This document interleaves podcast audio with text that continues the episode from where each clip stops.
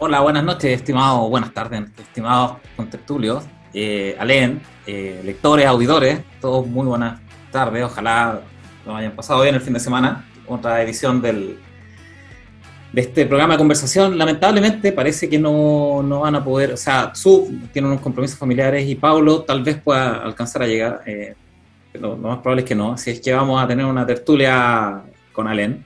La fanática femenina estar muy contenta, así es que vamos a, mm, a conversar sobre un tema muy relevante, que es, em, que es respecto de la FED, de los bancos centrales, de la actuación de los bancos centrales.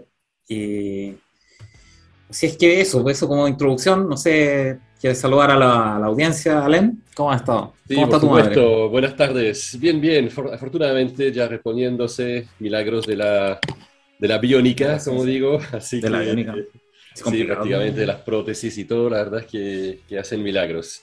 Mm. Así que, no, todo Increíble. bien, todo bien. Ya sentimos un poco el cansancio previo a por fin relajarse en las vacaciones, así que, así que bueno, ahí empezando a cambiar un poco el switch. ¿m?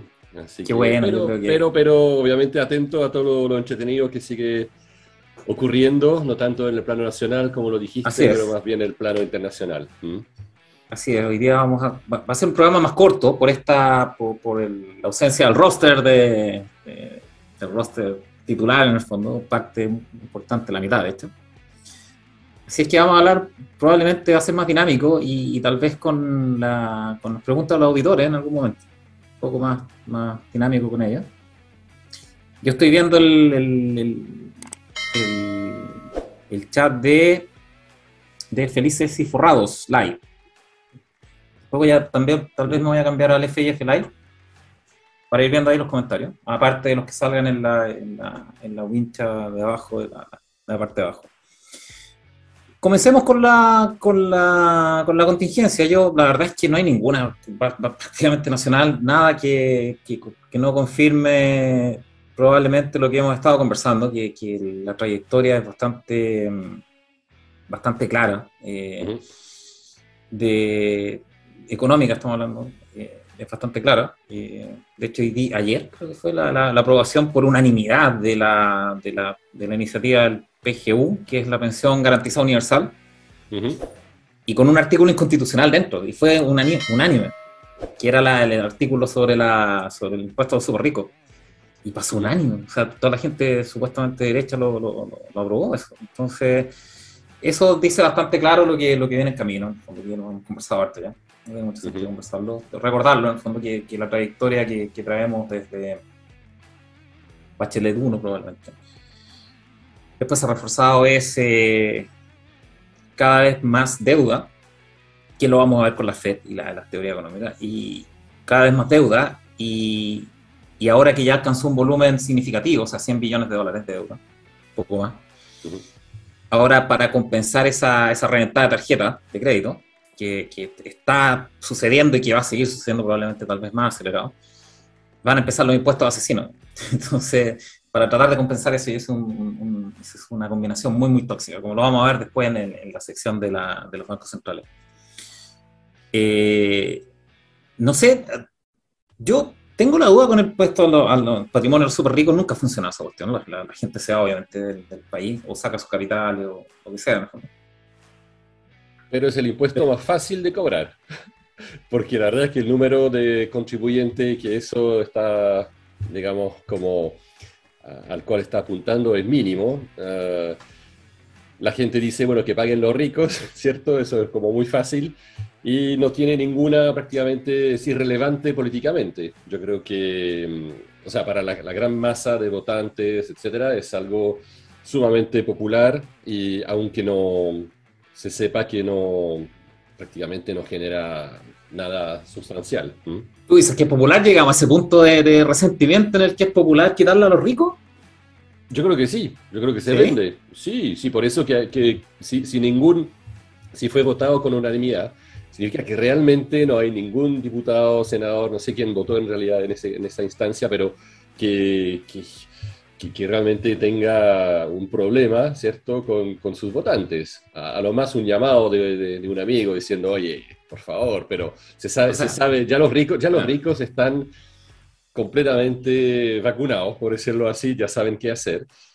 Y, y, justamente con, tu, con tu post, digamos, sobre, sobre el tema, eh, quería mencionar eh, para mí la noticia relevante del día. Eh, y es que Rolls-Royce, el fabricante de autos de lujo, aumentó un 49% su venta el año pasado, ¿cierto? Y si quieres pedir un auto ahora, es un año de lista de espera, ¿cierto? Entonces, pero si tú ves, es lo mismo para Bentley, para Lamborghini, para Ferrari, para todas las marcas así, top, McLaren. Uh, de modo que la verdad es que los ricos están súper bien, muchas gracias. O sea, eh, es prácticamente como un, un sentido de, de, que se está haciendo lo contrario a prácticamente de lo que la tendencia quisiera hacer. Y de eso creo que podemos hablar también, por qué se genera eso. Lo que pasa es que los ricos son ricos, o sea, trabaja para ellos el capital y el capital es muy móvil, se lo pueden mover a cualquier lado, salvo que estén invertidos en, propiedades, que, probablemente van a empezar a deshacerse de ellas más temprano que tarde. Eso pensaba. Mm. hasta que un amigo me, dijo ayer que vendió un fondo eh, en un mes o menos al precio que quería. Y no una cosa chica. Entonces, la verdad es que hay gente comprando, ¿cierto? Y, entonces, la verdad es que me llamó mucho la atención. ¿ah? Y, que ese mismo amigo me dice de del, del, fruto del, de la venta del fondo, voy a comprar propiedades. Entonces digo, wow, pero no, no, sería lo contrario, digamos, como estar más líquido, etcétera. Dice, no, dentro del portafolio es bueno tener también buenas propiedades. Uh, como una especie de, claro, de diversificación, pero, eh, pero sin ningún tipo de, de miedo, de... Me, llamó mucho la atención, me llamó mucho la atención, entonces una cosa como fue ayer, la verdad no tuve tiempo de indagar, pero eh, sería interesante saber un poquito eh, por qué está pasando eso. Así que... Yo creo que un poco confianza de que las cosas no van a, no van a empeorar tanto en términos tributarios. Y que probablemente, probablemente sea cierto en la medida en que no empeore tanto la deuda. Si, si, empieza a correr mucho la, la, deuda, o sea, empieza a gastarse mucho más dinero de, de lo que se recolecta, ahí va a empezar la, el tema tributario más duro. Y, y lo más fácil de recolectar siempre son las casas, porque obviamente no, no, no, no, lo puedes liquidar de, de, una sola vez. Pero sí es interesante, hay que ir viendo cómo progresa. Eso yo eh, no tengo tanto contacto con, con, gente inmobiliaria, más con temas financieros. Así que no sé cómo estarán las ventas de, de, casa. Hay, algunas personas que han escrito en el blog eh, dando, dando tips respecto de, de, la situación. Eh, pero efectivamente la gente de alto patrimonio, y lo comenté en algunos lives hace, hace, un par de semanas, tal vez un mes, la gente de alto patrimonio, mucha de ella que no tiene, que no sabe de finanzas, de mercado financiero, no es que no sepa de finanzas, de mercado financiero, busca protección de capital en, la, en, los inmuebles. Y es verdad eso. O sea, es una forma de, refugiarse. Sí. Y quizás, quizás eh, un tema que podríamos tocar eh, justamente a raíz del, del post ahí que, que hubo sobre un poco si comprar o no y, un poco lo que significa comprar. Pero yo creo que a diferencia del trading puro y duro, eh, la parte inmobiliaria es un poquito distinta porque hay que verla como una reserva de valor. Lo mm. que significa que si, ¿cierto? si tú compraste, digamos, no sé, hagámoslo sencillo, 100, un, un, departamento de 100 millones a una tasa de 2% a 20 años, por decirlo así, no voy a hacer el cálculo mentalmente porque no soy capaz, pero tú vas a pagar un dividendo X, ¿cierto? Em, y el valor de, tu bien va a ser, digamos, al final de esos 20 años un, valor X. Pero si baja el precio de la propiedad y que al final, eh, pero que suben la tasa de interés fuertemente, así que baja a 60 millones, pero la tasa de interés es de 8%, por decir algo así, al final de los 20 años, tú habrás pagado más o menos, digamos, la misma cantidad. Entonces, el valor del bien, de alguna forma, eh, el dinero que se habrá invertido, más o menos, va a ser el similar. Y lo otro es que si tú quieres vender tu departamento de 100 millones, tú lo, lo vendes por 60 millones, a nivel de valor inmobiliario, también si quieres recomprar algo o poner un pie, todo lo demás va a estar también más o menos a 60 millones.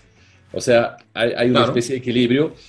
A nivel nacional, si uno lo ve a nivel internacional, es más complicado porque hay tema de cambio de divisa, etcétera, que puede, y, que también puede haber partes donde el mobiliario está súper alto, cuando en otras partes está más bajo.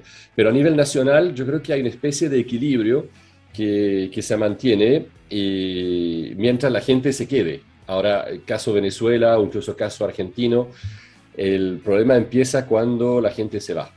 Y eso sí que es liquidación, que es totalmente distinto a, seguir haciendo funcionar un mercado inmobiliario, ¿cierto? Donde, donde el valor de un techo sigue siendo más o menos, no va a ser siempre el mismo, pero es, mantiene, mantiene valor de, de, bien, digamos, de una casa para dos personas, cuatro personas. Sí. Eso es. Si tú te quedas, claro, si tú te quedas, si, si la compras para vivir, fondo, el, valor de mercado va a ser eh, irrelevante en el fondo para ti porque estás viviendo ahí. No, no, tiene mucho valor. El problema es cuando, cuando, por ejemplo, tienes, digamos, dos o tres casas, tu casa en la playa, que la pagas con arriendo, ¿cierto? Sí, eso sí. Y, ya no tienes lucas para pagar eso. Entonces tú, eh, si eso es muy extendido, obviamente siempre sucede eso. Hay, hay periodos buenos y periodos malos en los que no puedes pagar viviendo, pero si eso se empieza a extender, si hay una un periodo de recesión con, con, bajo, con altas tasas de desempleo y la gente ya no puede pagar eso, eh, empieza la liquidación. Exactamente. Y eso sí te puede, y, ahí sí te puede, sí te puede pegar en, en, en, el valor real, en el fondo. O sea, la deuda no disminuye. Claro. La deuda jamás disminuye de valor, pero, pero tu activo sí. Eso sí puede ser, eh, ahí, sí, ahí sí puede provocarse, pero depende también de las condiciones generales de, del, mercado. Sí. Claro, pero sí, efectivamente, si la compras para vivir y siempre vives ahí, que subo abajo, te da un poco lo mismo. O sea, la percepción de riqueza mayor o menor la tienes, pero, pero en el fondo sigues viviendo ahí, ¿no? Disfrutas de, de los beneficios de, de, la valorización, porque probablemente se valorice porque hay mejores accesos, mejores rutas, mejores mall, qué sé yo, lo que sea. Claro. Pero efectivamente, el, el, el mercado inmobiliario es el más duro de mm, es el más duro de, de, matar en el fondo, pero si se llega a morir eh, es, es, un evento, es un evento complejo, ¿sí? porque, porque está muy apalancado, significa que hay mucho dinero implicado y una pérdida de capital sobre ese dinero eh, es, es, complicado, es complejo. Sí, y con un enorme daño colateral, ¿ah? que, que es, el, es, un mercado que, que, emplea muchísima gente mm. para la construcción, para mantener la construcción, etc. Entonces, eh, cuando se desploma el mercado inmobiliario no, no, hay construcción, no hay gente que quiere invertir y ahí eso también provoca más cesantía todavía. La cesantía a nivel de la construcción puede ser muy fuerte también, uh, porque emplea mucha, a mucha gente. Entonces, eh, pero también eso hace que cuando se desploma eh, el mercado inmobiliario, efectivamente no hay construcción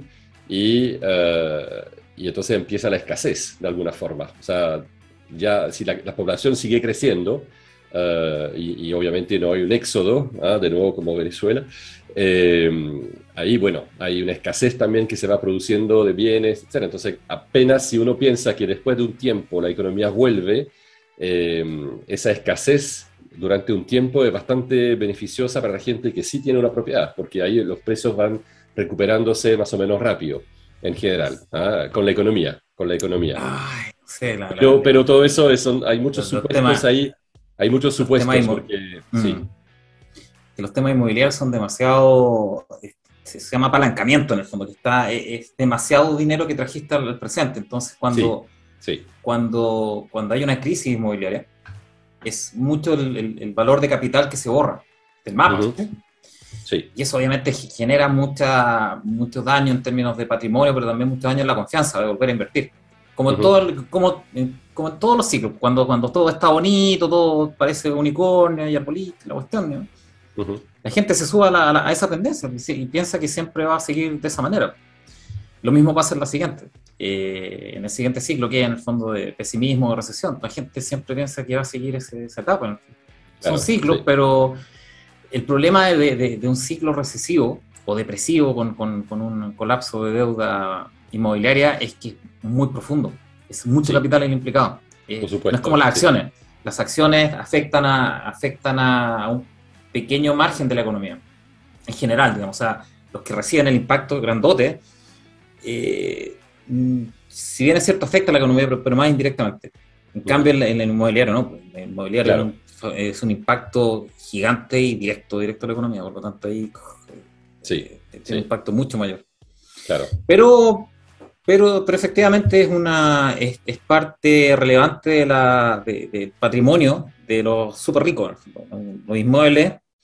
Dos cosas importantes de, lo, de, lo, de los patrimonios de los súper ricos eh, tienen en cartera. Los inmuebles, cosas inmobiliarias, inmobiliario, terreno, etcétera, etcétera. Y probablemente participaciones de subempresas. Los ricos son ricos porque la mayoría, los empresarios, no, no estoy hablando de deportistas, en ese tipo de cosas, pues la, enorme mayoría que invierte. Los ricos son ricos porque la, mayoría de ellos tienen, partieron pequeños y la, la, empresa que formaron se hizo tan valiosa que su participación, que es mayoritaria, obviamente, se hizo tan valiosa que son ricos. O sea, eh, Jeff Bezos, Jack Ma, eh, Elon Musk. de Tesla, Elon Musk, son ricos por, por su participación en, la, en su empresa. O sí, se hicieron ricos, obviamente ahí diversifican adicionalmente, pero eso es su gran patrimonio. Eh, por lo tanto, las, dos grandes, las dos grandes cosas que forman el patrimonio, típicamente de los ricos, son inmuebles, bienes inmuebles, y participación de empresas, donde ellos son controladores o, participantes potentes. Eh, y eso sería interesante de, saber para este impuesto a los super ricos, porque yo no sé si hacen la diferencia o, la distinción entre patrimonio y activo. No lo sé ahí, no, sé si, tienen claro ese, concepto, porque si tú, si tú le pones impuesto al patrimonio, estás cobrando un impuesto dos veces. El patrimonio, el patrimonio ya pagó impuestos. Patrimonio, el patrimonio es la suma de toda tu utilidad. En una empresa es la suma de toda tu, utilidad anterior, más los aportes de capital, menos los retiros de capital, pero más o menos. Pero en el fondo es, tu resultado acumulado, lo que ganaste toda tu vida empresarial, en el fondo, la, vida de la empresa. Es el patrimonio, por, lo tanto esas utilidades ya pagaron impuestos. Entonces, si pones impuestos sobre ese patrimonio, es pagar de nuevo. Claro. Impuestos. Eh, Ahora sí, sobre los activos, eso sería raro, porque los activos, los activos tienen asociado deuda. O sea, la parte de, la parte de, deuda y pasivo es lo que financia los activos. Entonces, no, ¿cómo le vaya a colocar eh, impuestos a los activos en el fondo? Una persona pues, tiene deuda, o sea, pues como que, como que le cobres el valor full de una casa a una persona, que está, no sé, 100 millones, 120 millones, pero tiene una deuda, hipotecaria de 110 millones, tal vez ha pagado algo le vaya a cobrar sobre 120 millones. Claro, no, no, no se puede. Se derraría, o sea, no sé, pues, Además, o sea, claro, que teníamos de a cargo. Se podría, se podría, claro, sí, sí. No, no sé qué están considerando. Ese, yo la verdad es que encuentro también que ese tipo de impuestos eh, sobre los super ricos o lo, que estamos viendo son uno de lo que podría llamarlo como impuestos terminales, porque ya eh, hay, muchos principios como la, la igualdad ante la ley, la no discriminación, etc. Bueno, la gente rica ha pagado también impuestos, ¿cierto?, acorde a la ley, eh, salvo obviamente los que evaden y todo, pero eso es otro tema. Mm. Pero, eh, pero se está realmente creando entonces una, una categoría distinta, se discrimina, por eso que mm. ya son impuestos a los cuales recurre el Estado cuando necesita de alguna forma o hacer un efecto populista.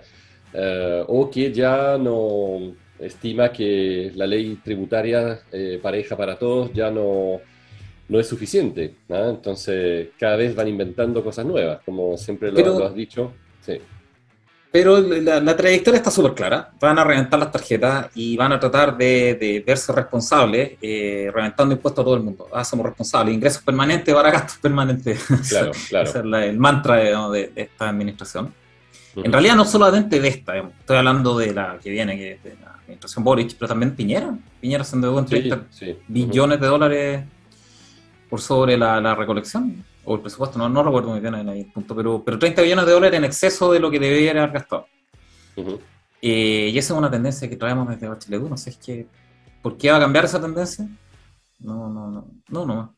No, porque sería volver a realmente a una ¿cómo se puede decir? Eh, yo creo que usaste el, término ahí de, claro, reducir el gasto fiscal, una austeridad, digamos, que, se, que sería lo, lo, ortodoxo, digamos, que había que hacer ahora, eh, austeridad total y, y volver al equilibrio, incluso al, al, superávit estructural y todo, y ahí sí que eso sí que nunca más, digamos, o sea, por un largo tiempo, eso está clarísimo. No, cuando ya empieza un Ponzi no para hasta que se derrumba no, el Ponzi. Mm, Así funcionan claro. los Ponzi. ¿no? Eh, no sé si hay otro, otro tema más, más, más contingente interno, como para, para tocarlo antes de que pasemos al tema principal que es la Fed. En el fondo. Yo creo que, que sí, sí, yo creo que, que, es un tema muy relevante sí, para sí. tocar. No sé si quiere ir con eso, Alem. Para, para yo creo que sí, ¿eh? por supuesto, sí, sí, porque el tema acá, la verdad que le hemos, le hemos, dado vuelta y ya estamos de alguna forma hablando, anticipando un poco también lo que va a hacer eh, la Fed, porque es relevante, es muy relevante ese tema de, de la Fed. Ya, pues entonces vamos con, la, con el tema principal, jefa. Vamos, vamos a hacer un programa extremadamente, extremadamente expreso.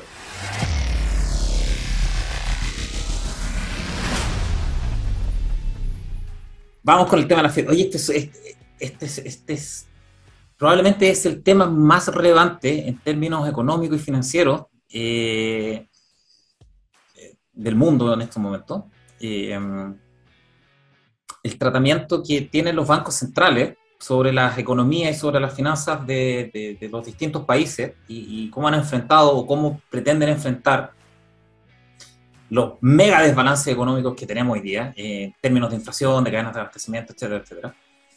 Y es importante entender qué son los bancos centrales, qué es la Fed y, y cuáles son las herramientas que tienen, porque finalmente están tirándole, endilgándole cosas que son ridículas, como combatir el cambio climático. tipo, mm. subir o bajar tasas de interés, no, es lo único que pueden hacer. El resto es indirecto. Entonces, eh, como, como aparte, a, a, adicional a algunas iniciativas que, que, he visto en el, para la convención, respecto al Banco Central que se autónomo. Uh -huh. Eh, yo creo que lo hemos discutido antes, pero rápidamente, la, la FED, que es el Banco Central moderno por, por eh, en esencia, por esencia, to, todos los bancos centrales modernos han copiado la, la FED su diseño, salvo el tema federal.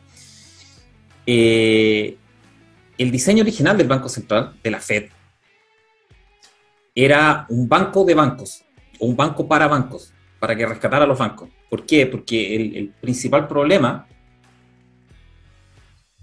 eh, económico y financiero que, que enfrentan las economías cuando se produce deflación. Es cuando es cuando hay un colapso económico que hace que existan corridas bancarias. Puede, puede, ser un colapso financiero que obliga a la gente a sacar dinero para cubrir sus malas apuestas, por ejemplo. Eso es típico, ese, fue un Lehman, es un momento Lehman. Entonces, eh, eso pasó en, el, en, en, en, Estados Unidos en 1890 y algo, 93 puede ser. Ahí la gente puede googlear, al final, tema académico. Y la siguiente fue en 1907 con el terremoto de San Francisco hubo un gran desbalance en Estados Unidos de flujo, de, de flujo y eso provocó un, una, un, pánico financiero en Wall Street. Y eso pues, provocó corridas bancarias. Empezó a, a, haber corridas bancarias gigantes. Y ahí eh, JP Morgan eh, encerró a todo, a todo Wall Street, encerró su oficina por fuera. Ya, ya dejo, pónganse, colóquense con plata para, para rescatar a, todo, a todas las acciones y, y colocarle lucas a los bancos. Y, y ese fue el, el, el evento que, que, generó, en el fondo, que gatilló el hecho de que se construyera un banco central que tuviera patrimonio capital propio y que permitiera rescatar a, la, a, los bancos cuando tuvieran estos problemas de liquidez. Porque un pánico bancario, una corrida bancaria, genera un pánico generalizado. Y eso te desploma todo.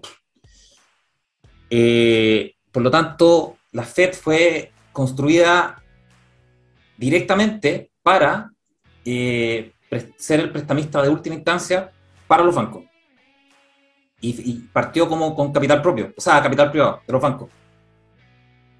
Los bancos aportaron capital para tener este fondo y para, para, para poder ser rescatados. Cada uno de los bancos, si pasaba esto no. Adicionalmente, después empezaron las la, la, la adiciones, se le agregó la posibilidad de generar dinero elástico. ¿Qué es el dinero elástico? Es la posibilidad de imprimir pero no imprimir contra nada, es imprimir contra un activo. O sea, se le dio la posibilidad para apoyar la economía también, se le dio la posibilidad a la Fed de poder comprar eh, activos, típicamente bonos corporativos o bancarios, corporativos en general, para que cuando existieran estos, estos periodos de, bajísima liquidez, o sea que los bancos no le prestan a nadie porque no confían en nadie, está trancada la cuestión, este Banco Central o la Fed eh, comprara bonos para que se pudieran financiar las, distintas empresas y se pudiera mover de nuevo la economía. Entonces, con estos dos drafts en el fondo de, la Fed, eh, se le agregó adicionalmente después también el hecho de que pudiera controlar las tasas de interés en distintas ramas, en distintas regiones. ¿Por qué? Porque vieron que el flujo, el, flujo desde, desde, San Francisco a Nueva York con el terremoto provocó el pánico de, no al revés, de, de Nueva York a San Francisco. El flujo de, salida por, lo, por los seguros, se fue completo. Y eso provocó el pánico. Entonces, ok, vamos a, vamos a, diferenciar tasas, la posibilidad de que tengan tasas. Ese fue el origen de la FED. Eh, y ese realmente es, la misión original de, un banco central ser el prestamista de última instancia y apoyar eh, con liquidez y con el dinero elástico a la, economía privada cuando, cuando exista esta restricción de, dinero, de, capital circulante. y después vinieron las teorías económicas que, rigen, que nos rigen a todos, las teorías económicas financieras con las que se mueven los bancos centrales. La principal, o las principales son eh, keynesianismo, y monetarismo, que son, no son iguales, pero son parecidas, para un poco entender de qué se trata lo que hacen los bancos centrales o lo que intentan hacer. Hasta aquí va, va, va, vamos bien. ¿Hay alguna una pregunta de, los lectores y auditores? ¿Un comentario para leer? No sé, un enojo. ¿A leer? No, no, súper bien. Yo creo que hay que entender bien los fundamentos de, de cómo funciona el Banco Central, de todas maneras, sí. Ya. Eh, Levap dice que los bancos pues, deberían quebrar nomás. imagínate que el, que el, Banco de Chile quiebre. Con todos los depósitos que están adentro. Y que se vayan todos los depósitos. Imagina el pánico financiero eso. No, no. fue un tema en el, año 82, 1982 el año en Chile, ¿cierto? Mm. Y claro, no, sí. No, si quiebra un banco del estilo, en realidad cualquiera, pero, pero un, uno de envergadura, eh, deja la crema. O sea, Hay un efecto pánico inmediato. Eh, inmediato el pánico. Mm. Sí.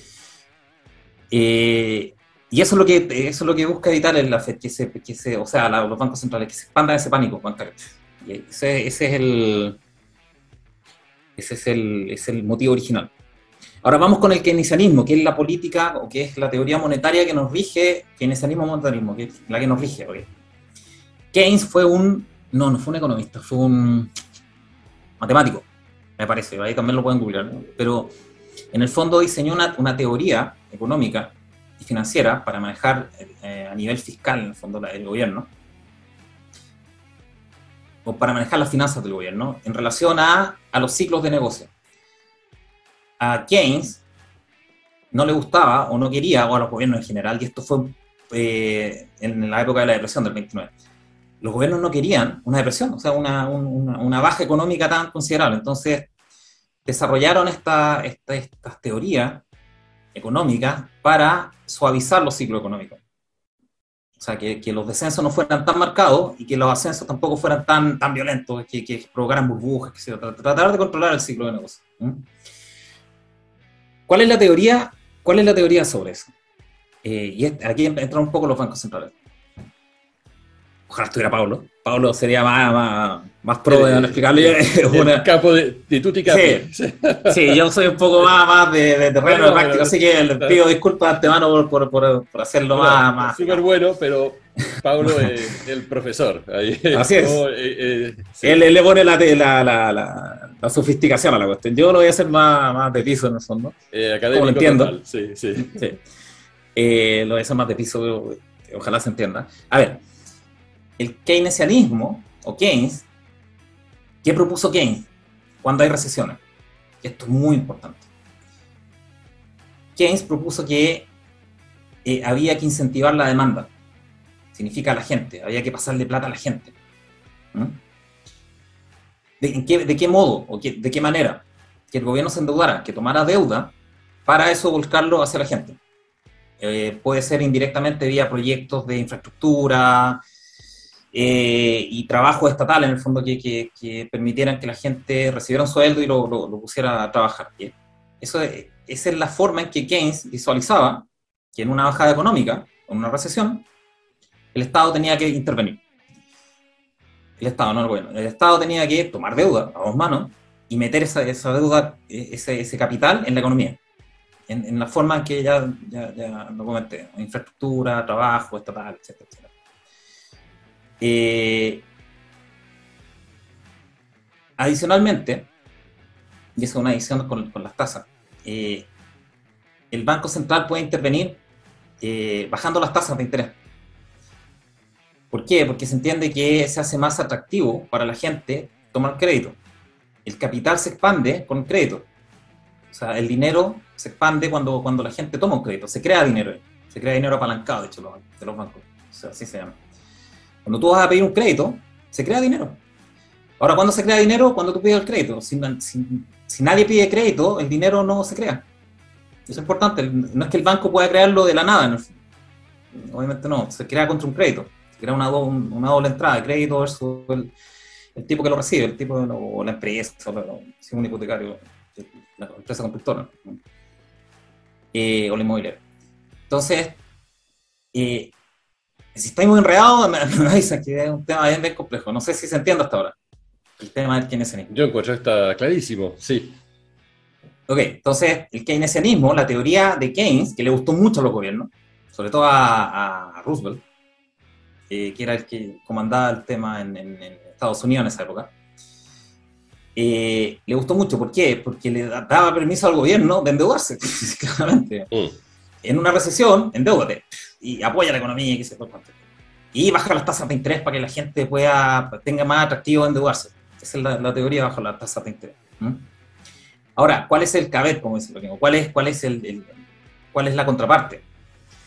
Eh, que en el ámbito fiscal, Keynes sugería endeudarse, apoyar la economía, bajar las tasas de interés para que el crédito privado se creara, para que la gente tomara crédito, para para consumir, también para emprender, y también tenía que bajar impuestos, para apoyar el emprendimiento, para apoyar la creación de, empleos privados y actividad privada. Ese, era, ese era el esquema completo de Keynes. La idea era que fuera justamente contracíclico. Cuando el ciclo, el ciclo de crear riqueza está bajando, se sustituye momentáneamente para que no baje del todo eh, destruyendo todo, y, pero, pero se espera, obviamente, se hace eso en previsión de que el ciclo vuelva a subir. Y entonces hay que preparar, digamos, eh, ese periodo, apuntalar un poco la economía para que cuando el ciclo sea de nuevo ascendente, eh, bueno, todo lo que se ha invertido y todo pueda, digamos, de alguna forma pagar la deuda que, que se contrajo a nivel de gobierno o a nivel de ese es el, privado. Ese es el ciclo lógico. Cuando tienes problemas, cuando tienes una emergencia, echas mano de la línea de crédito y te vas con todo para tratar de, solucionarlo. Cuando sales de la emergencia, empiezas a recortar gastos, empiezas a recortar tu, tu, lo, que te provocó la emergencia en el fondo, y empiezas a, a, tratar de generar o generar más ingresos o recortar gastos para poder compensar y pagar la deuda. En el ámbito fiscal, ¿cuál sería? Una vez que ya saliste de la, del, del, del, problema, de la recesión, y empezaste a, a crecer, sostenidamente, tú vuelves los impuestos a la, etapa anterior, en el fondo, anterior a, tu bajada de impuestos por recesión, y dejas de emitir deuda. Reduces tu, emisión de deuda. Por lo tanto, vuelves a compensar en el fondo y quedas preparado nuevamente en términos de, de, rating de crédito, etcétera, etcétera, para una nueva recesión. O sea, esa debería ser la misión del gobierno en visión de Keynes. ¿Cuál es el problema de esto? ¿Cuál es el gran problema? Que los gobiernos como que pescaron una media, ¿no? media. la, parte buena, la parte bonita. Para, para el gobierno. O sea, claro. ¿cuál es el mensaje para el gobierno? Lo que escucharon. Ah, nos podemos endeudar después, la raja, nos endeudamos. está. Ay, podemos aumentar impuestos. Ok, le aumentamos impuestos. Ay, podemos bajar la tasa de interés para que nos, para que nos baje el interés de la Ah, perfecto. ¿Y cuándo, cuando retornamos? Nunca, ¿para vamos a retornar? Esto está maravilloso, sigamos endeudándonos y con tasas de interés bajas y, y reventando impuestos a todos para recolectar plata en el fondo y para para poder sostener más tiempo la, el, el, buque, en el fondo, el buque que se mantenga y que los mantenga ellos como clase política, en el fondo, esta clase política tan responsable. Entonces, ese es básicamente el keynesianismo. El keynesianismo eh, original era contracíclico, tomar todas las medidas para, para, para proveer un soporte a una caída económica con deuda de gobierno, con bajas de tasas de interés y con bajas de impuestos. De manera que cuando saliéramos de eso, volviéramos a la situación normal, sin deuda, con mayores impuestos o los, impuestos a nivel anteriores para retomar la, la, prudencia fiscal el superávit y volver a estar preparado de nuevo para un evento de similares características. Porque siempre ocurren, son cíclicos. ¿Cuál es el problema? Mm, se le olvidó la parte de, bajar los impuestos y de dejar de emitir deuda cuando sale del, del problema recesivo. Entonces, desde la, desde la Segunda Guerra Mundial, probablemente, post, post Segunda Guerra Mundial, todo el mundo occidental ha estado en un, en una, en un keynesianismo básicamente a media, que es endeudarte y endeudarte y endeudarte. Y en la medida en que empiezan a, a, surgir problemas con, con, el pago, subir impuestos, subir impuestos, subir impuestos, subir impuestos. En, en algunos casos corporativo, en otros casos las personas, pero en general esa es la trayectoria. Y te vas pegando, te vas pegando porrazo en el fondo, pero sigues con esa trayectoria. ¿Y cuál es el problema que tenemos ahora en el mundo? Europa, básicamente. Europa aplicó una política, no sé si se ha entendido eso como para, para los lectores que, que pueden, hacer comentarios. Eh, o Alén, no sé si tú, tú, estás de acuerdo. ¿Estás de acuerdo? Sí, estoy de acuerdo, o sea, entiendo el, el mecanismo, pero sí, es, exactamente eso. Entonces, ¿cuál es el problema actual, el que tenemos hoy día? y por el cual la Fed está haciendo lo que está haciendo, que es un poco el tema principal. Después de la crisis financiera, 2000, circa 2008, circa 2008-2009, cuando, cuando los bancos centrales del mundo iniciaron este proceso de, mm, de relajamiento o de de mucha expansividad monetaria, se llama eso en el fondo, que es tirar, tirar plata por la ventana.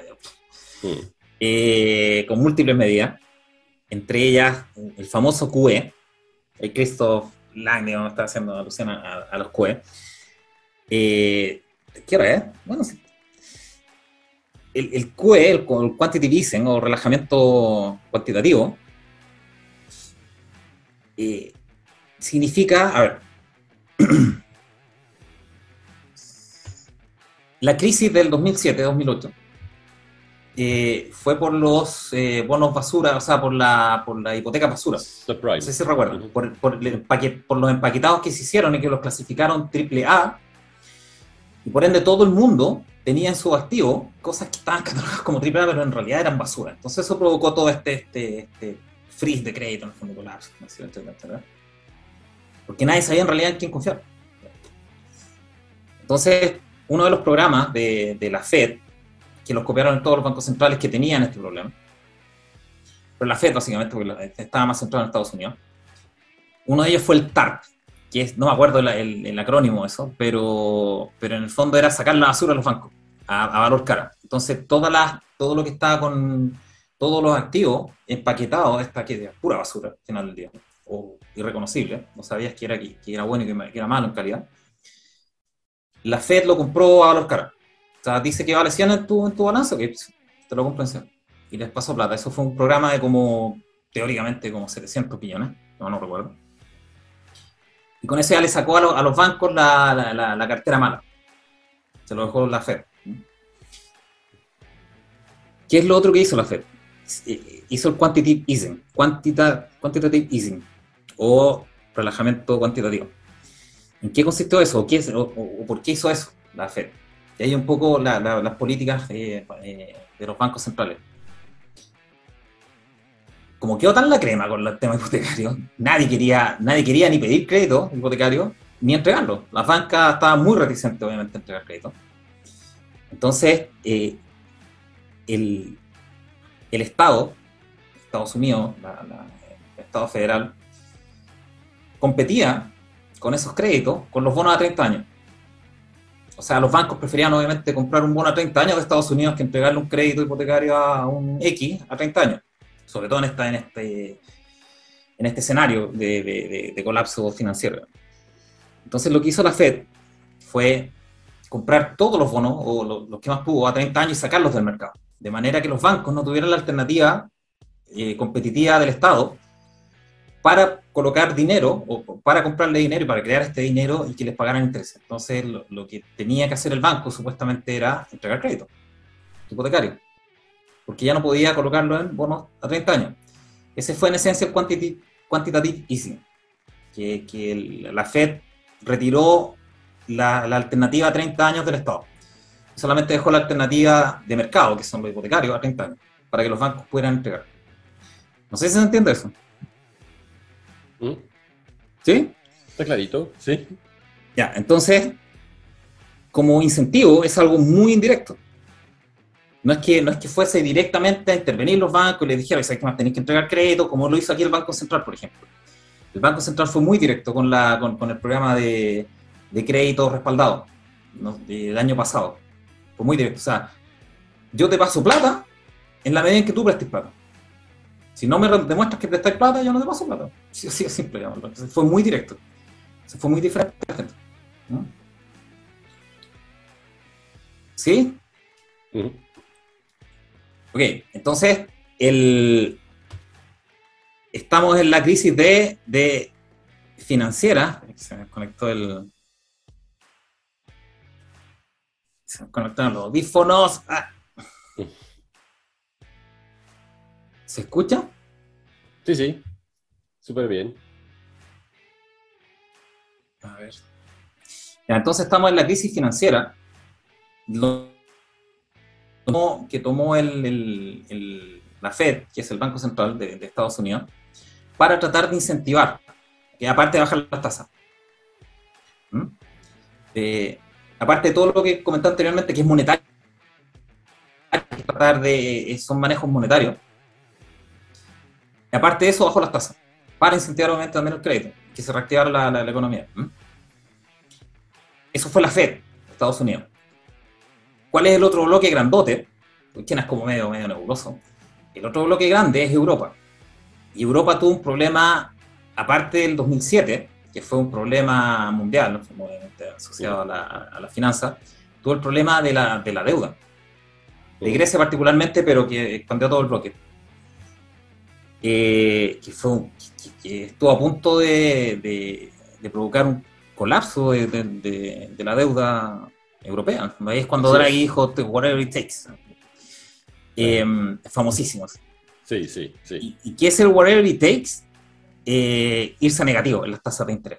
O sea, no solamente bajarlas para incentivar la demanda, llevarlas a negativas. O sea, que, que te pagan por prestado. Ahora, ¿cuál es el problema de eso? Que liquida a los ahorrantes, a los inversionistas. No le das una alternativa a los inversionistas de, de un ahorro seguro, por decirlo de alguna manera. ¿Cuál es el otro problema? Que incentivaste el aumento de deuda en, en Europa. O sea, obviamente si, si te cuesta cero endeudarte para los estados, cercano a ellos, en algunos casos negativos, eh, tomaron deuda a dos manos. A dos manos. Se endeudaron muchísimo más de lo que de lo que estaban en la, en la crisis eh, financiera. Y llegaron a, a niveles eh,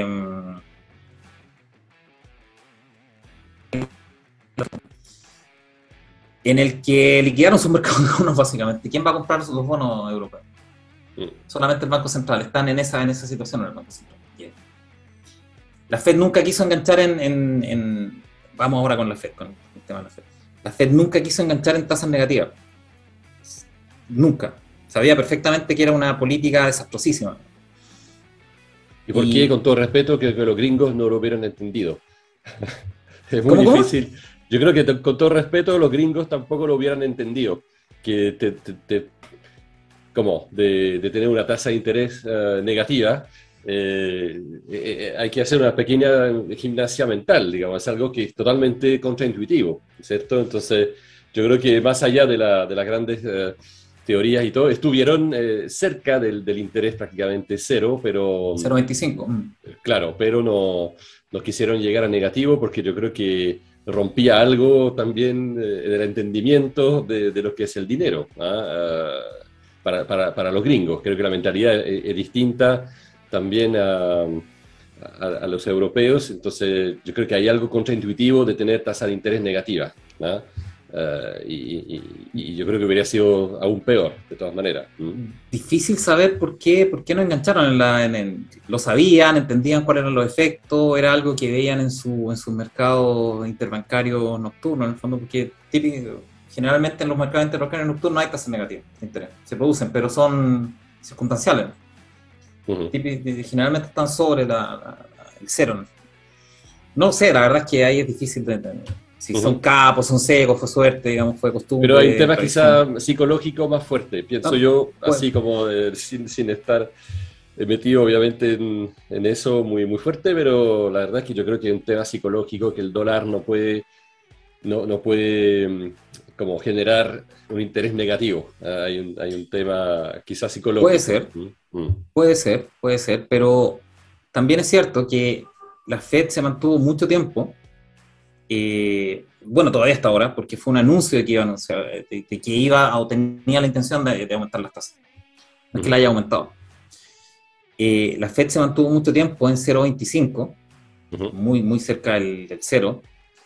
Eh, supongo yo es, una, es algo muy parecido al 29, al 27 de hecho, no al 29, a 1927.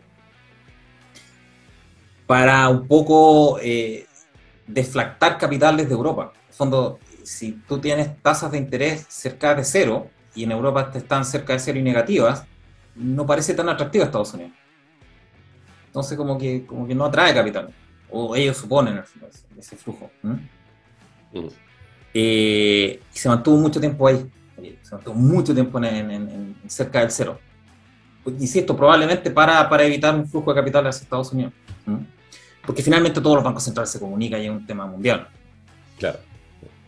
Eh, lo crítico ahora es que eh, la Fed anunció que lo iba, a aumentar, que ya está ya estaba bueno de la, inflación y de, lo, del, de, estas políticas súper expansivas, porque en realidad no tenía ningún sentido. La tasa de desempleo en Estados Unidos llegó a su casi empleabilidad completa, a su full empleabilidad. Eh, y la inflación está muy disparada. Entonces la, la, la Fed dijo, ¿saben qué más? Eh, a full empleo y con este nivel de inflación, tenemos que hacer algo, que subir las tasas, que, es la herramienta que comentábamos antes. Eh, una de las herramientas que, tiene la FED. Obviamente con este nivel de, actividad económica, de inflación, de empleo, eh, no están en recesión. Igual que nosotros el año pasado, no estábamos en recesión. Entonces, obviamente, lo que, lo que está diciendo la Fed, ¿saben qué más? Vamos a quitar los, incentivos monetarios.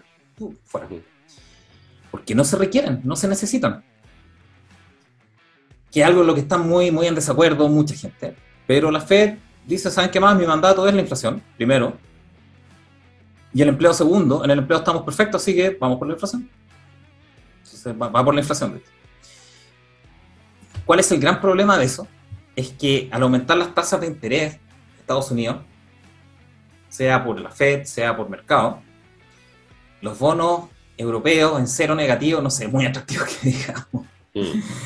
Nada, o sea, están en euro contra el dólar, que, el dólar en términos generales está como en rango, pero se está apreciando, más o menos. Pero tiene el potencial. O sea, ok, voy a, voy a comprar bonos que me, que me pagan un interés de 2%, 3% en el plazo, o, van a, pueden llegar y se van a apreciar por ende.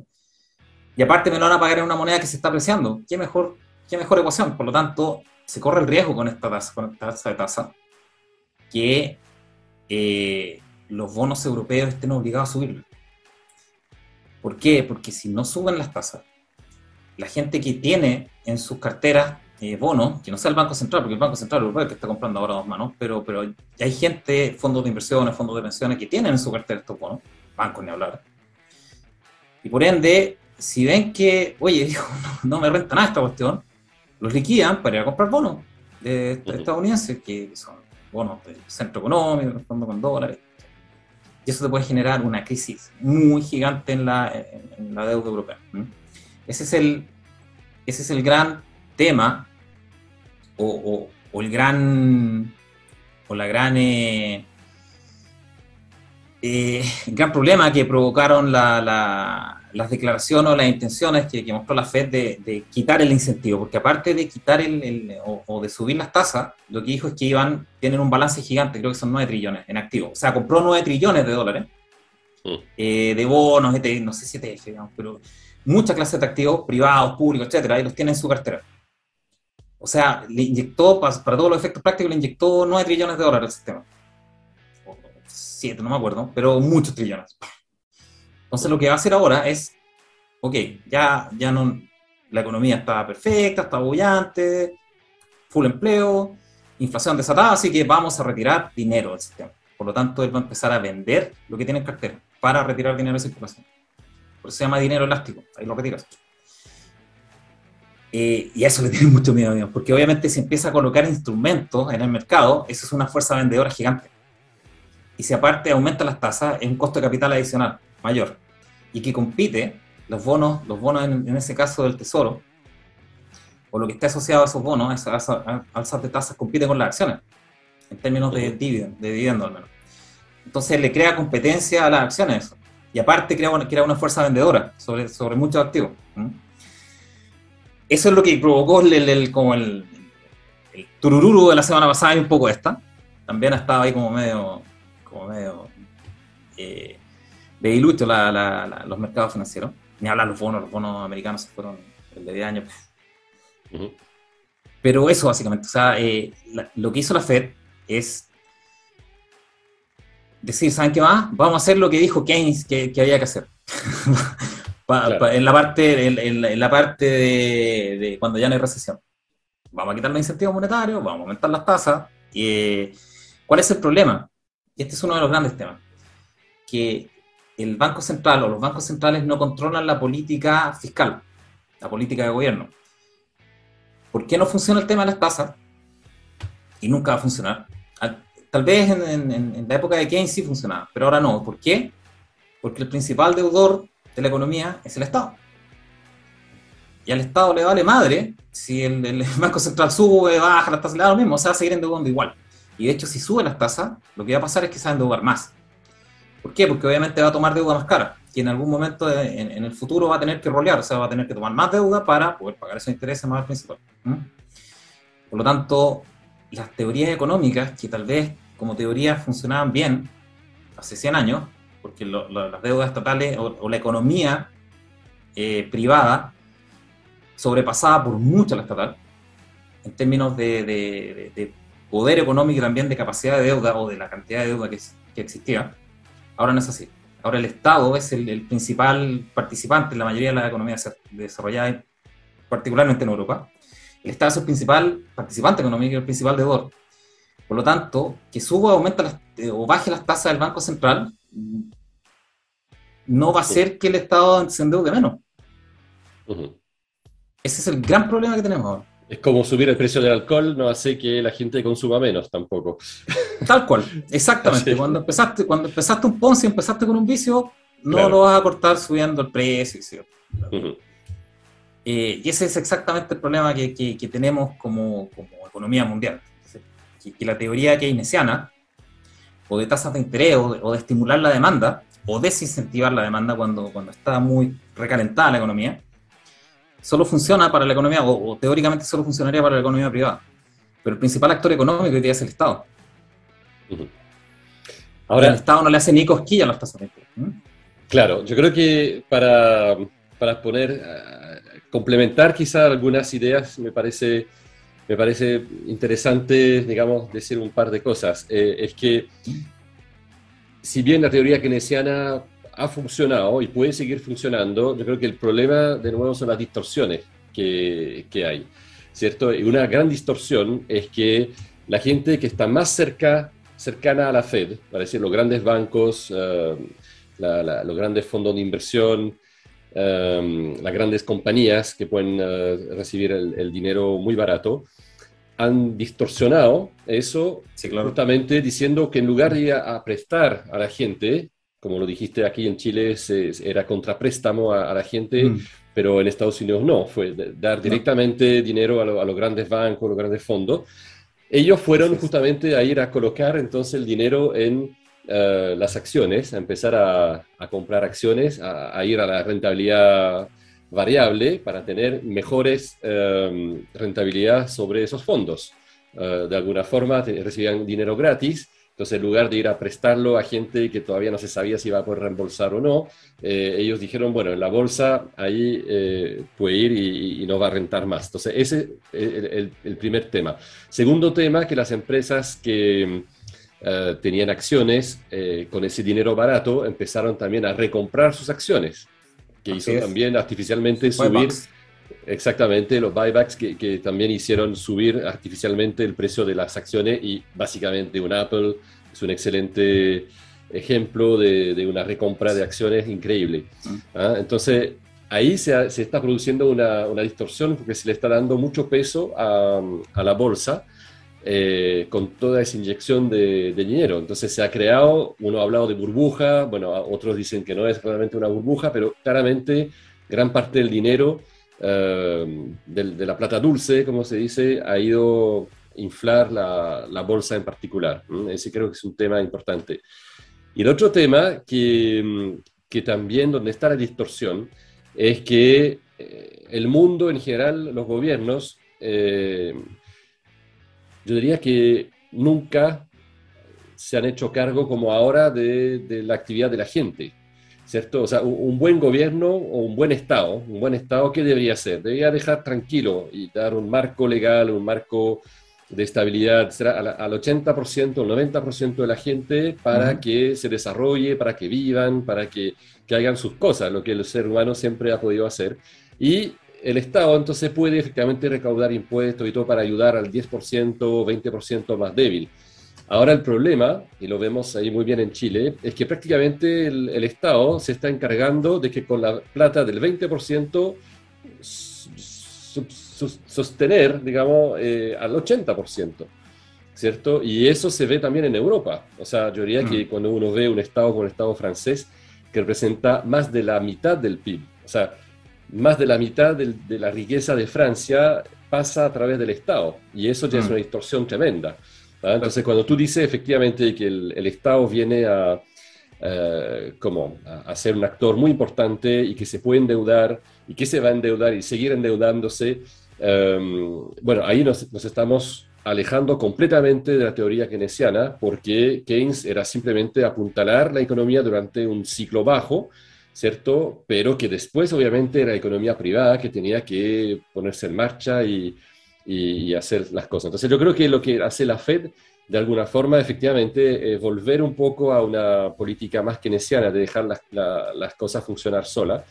Eh, pero gran parte del mundo eh, está, digamos, en, en, unos 10, 12 años, ha empezado a, a, tomarle el gusto a la plata dulce, Europa ni hablar, y entonces va a ser muy difícil el, el destete, digamos, de, decir, no, no, ahora la economía va a tener que sostener solo. Y ahí puede venir lo que puede ser un, un sinceramiento de la realidad económica, uh, cuando uno diga, bueno, ustedes vuelan, vuelan solo, y, uno va a ver que muchos, muchas empresas, muchas muchas instituciones no son capaces de volar solas y, se, van a, se van a reventar, digamos, que creo que es un poco el problema. Cuando se quite todo ese apoyo, eh, por eso que no, no, no, lo van a poder hacer. Y, y, ahí entramos en, en, otra teoría eh, que, se hizo prácticamente imprescindible, que es la famosa teoría monetaria moderna, que endeudarse al infinito, eh, hmm. porque no hay alternativa. o sea, es como... ¿De, ¿De, dónde nace esa teoría monetaria moderna? Justo de Europa. Porque Europa nace porque el, modelo keynesiano en el fondo, eh, o el modelo de inflación, o de incentivar la demanda que te genera eh, inflación, no está funcionando ni en Japón primero ni en Europa después.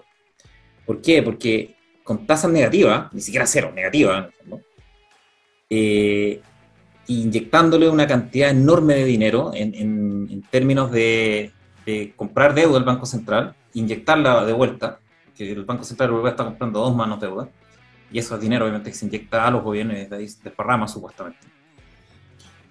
Eh, le ha metido como 6 trillones, si mal no recuerdo, como 6 trillones de dólares, tal vez más, eh, desde el 2014, la, el Banco Central Europeo, con tasas negativas.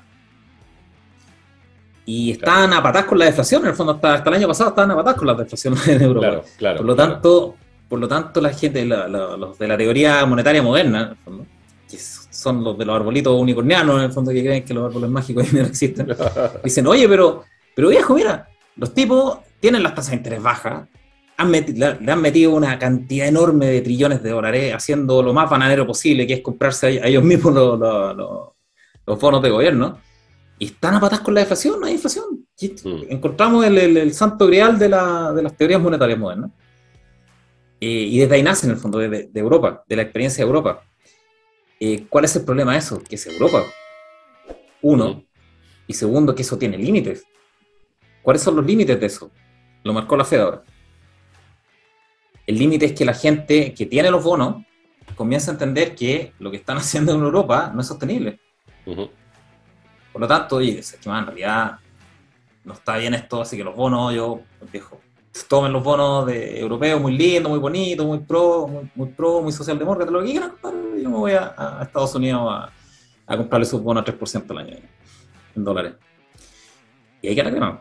Ese es el límite. Y por lo tanto, la teoría monetaria moderna nace del, hecho de que, mm, de que en una distorsión eh, momentánea y particular de, monetaria, eh, no están los efectos de esta enorme, de estas enormes distorsiones económicas. Todavía no se ven. Pero eso es momentáneo. Y están tomando una teoría que, no funcionó, que de hecho ahí te das cuenta que, que la teoría keynesiana no funciona, porque hay otros factores claro. considerando ¿eh? que en el fondo es la confianza. Si a ti te ofrece una tasa de interés al 1% para pedir un crédito, pero la economía crece al 0%, tú percibes que no hay nada donde poner tus tu lucas y que te vaya a rentar, no tomas el crédito, ¿no? porque no tiene sentido. no, da lo mismo. Que te, y si, al revés, si tú percibes que, que, la, que la economía o que la bolsa o que lo que sea, en el fondo te puede crecer 50%, y la tasa de interés para tomar un capital es de 15%, tú lo vas a tomar, obviamente vas a duplicar tu dinero. Depende de la confianza, en el fondo, depende de la percepción de la de, económica. Bueno, de la confianza de que haya de nuevo un ciclo ascendente. Así Ese es, el, es el tema. O sea, todo eso está perfecto cuando realmente es, una, es un ciclo que uno puede prever. Y yo creo que antes, eh, en realidad, se, se, veía con, con bastante eh, frecuencia que incluso acá en Chile, donde hemos vivido varias crisis, y, es curioso como cuando empezaba una crisis, eh, mucha gente en el ámbito inmobiliario, que conozco un poco, digamos, de, edificios, etc., eh, compraba terrenos y empezaba a hacer proyectos, porque ese proyecto que yo empezaba el año 1, lo iba a poder vender el año 3 o 4. ¿cierto? El tiempo de hacer el proyecto, tiempo de construir, tiempo de, habilitar y, vender. Entonces, eh, si empezaba una crisis, pero que yo sabía que el final del túnel era en tres o cuatro años más, hay gente que se anticipaba, invertía efectivamente en el, ciclo bajo para estar listo a la salida del ciclo bajo y, estar con un producto mm, a, la venta. Y eso es lo que precisamente nos está viendo ahora. ¿ah? que, que, hay una, como no hay un, un, horizonte político, hablo, hablo, de Chile obviamente, eh, no, no, se está viendo la, la, misma, el mismo empuje en la confianza en un ciclo ascendente a futuro. Cosa que en Estados Unidos es un poco lo contrario porque se ve que la economía está, está funcionando y mal que mal, eh, ya algunos están soñando con Trump 2024. O sea, parece una estupidez, pero eh, dicen, bueno, Biden va a tener su ciclo, no lo está haciendo tan bien y eh, la gente se va a cansar. Y ya están diciendo, bueno, si, si, si bastaría que, que Trump u, otra figura, no sé quién, digamos, más o menos fuerte, fuera la, digamos, diera la perspectiva de, de, de un ciclo más fuerte ascendente y bueno, y ahí todo de nuevo eh, parte muy fuerte. Yo creo que ese es un, es un tema eh, es un tema de expectativa, de alguna forma. Así es, así es. Eh, y, pueden ser expectativas buenas que te, que alientan el ciclo económico solo por la expectativa o la confianza, llamamos de esa manera. O pueden ser expectativas muy malas que te acentúan en el fondo la caída, que la gente empieza a, Hoarding se llama eso, que ahorrar y salvar y poner a, los, sí. a los costados del dinero. Eh, y ese es un poco el factor que yo creo que, que le falta a, estas teorías. El factor humano, llamémoslo de esa manera. No es, no es eh, como el, el, artículo de Le Monde Inversiones, que lo, lo, comparaba a una dieta en el fondo. Claro. Eh, Rodrigo Valdés, que, que, es em, dinero entra, dinero sale y, sería en el fondo, pero hay factores humanos ahí, tal como en una dieta, que, que, no tienen que ver solamente con calorías entrantes y salientes. Digamos, Claro. El sistema humano, el cuerpo humano no es un sistema termodinámico cerrado, por lo tanto hay otros factores que influyen, lo mismo en la economía, eh, hay otros factores eh, que es principalmente la confianza. Tú le puedes inyectar todo el dinero que quieras a un, un, sistema termodinámico económico, y si no hay confianza, no se mueve, no, no, los gases no, no hacen su, su, circulación, no hay calor. Claro, claro, claro. es como hacer dieta con metabolismo bajo. Tú puedes si tu metabolismo es bajo, vas a hacer dieta y tu metabolismo lo único que va a hacer es bajar más, digamos. Así es, eh, exactamente. Mira, te manejáis. Así es, sí, claro. exactamente eso. No hay dieta sin ¿Mm? ejercicio, eso está clarísimo. Tu cuerpo, tu, tu, tu, cuerpo, tu cuerpo tiene la confianza de que, de que vas a recibir calorías eh, en el futuro, por lo tanto las gasta a discreción. En, cambio, si no tienes la confianza de que, de que va a recibir calorías, las guarda. Exactamente. Exactamente, lo mismo en un sistema económico. Exactamente. Exactamente. Entonces, y, estamos, sí, está, ahí la metáfora de, nuestro amigo ahí, Valdés, era bastante buena, pero exactamente faltó ese, ese factor, digamos, de, factor humano, sí. factor humano de confianza y eh, es, asombroso, pero así es. ¿ah? Y, tú ves que una persona muy inteligente comete, un, comete ese error, también es bastante grave, de alguna forma que, una mente economista de referencia eh, nos vaya a ver un poquito más allá y, claro. con un ejemplo que es clarísimo, que hacer dieta por dieta no te sirve, y vaya a rebotar. Exactamente, exactamente. Exactamente. Y consumir músculo también, ¿ah? que, si uno sigue, digamos, las betas, creo que es bastante buena la, la, la, metáfora, pero claramente también uh, si, si, si, uno no hace ejercicio, etcétera, dieta hace que eh, uno va consumiendo grasa, pero también músculo. Eh, y ahí después para levantarse es cada vez más complicado. Entonces es un círculo vicioso eh, que hace que no va a funcionar, claramente. No va a funcionar. Es como un termostato que te, va bajando, que es lo mismo, la exactamente lo mismo en la economía. La, confianza te va bajando al punto es que puede ser irrecuperable. Por ejemplo, sí.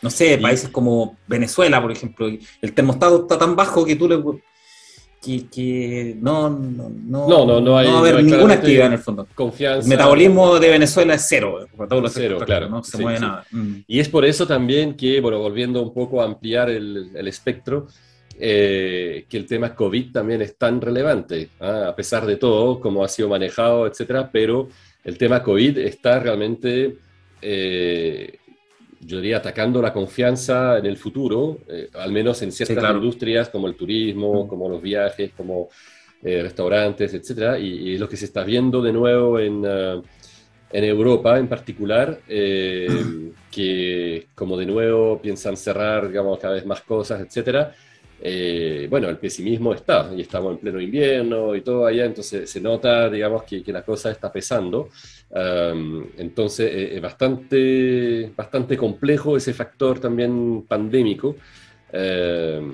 que, que, es un peso adicional, un peso adicional contra el ciclo ascendente que todos esperamos. Imagínate la, la, gente del turismo, ¿tendrá alguna ganas de invertir? ¿Algo? ¿Algo? Súper difícil.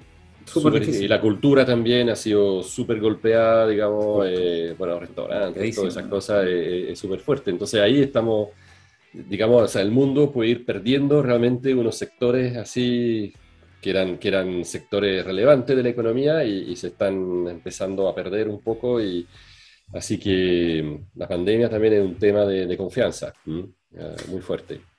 Mm, ahora, ¿cómo nos pega a nosotros la FED? Ok, la FED lo que está haciendo es, es es hacer lo que dijo Keynes hace como 100 años, o menos, eh, que es elevar las tasas y quitar el incentivo y quitar dinero de circulación. Son las dos herramientas. Eh, las dos herramientas que tiene la FED y que la está ocupando íntegra. O piensa ocuparla. Subir las tasas, sacar el dinero. colocando activos de nuevo en, la economía. ¿Cómo nos pega eso a nosotros? Y finalmente nos interesa lo que nos pasa a nosotros. El Banco Central chileno ha sido muy activo en, en, en empatarse en el fondo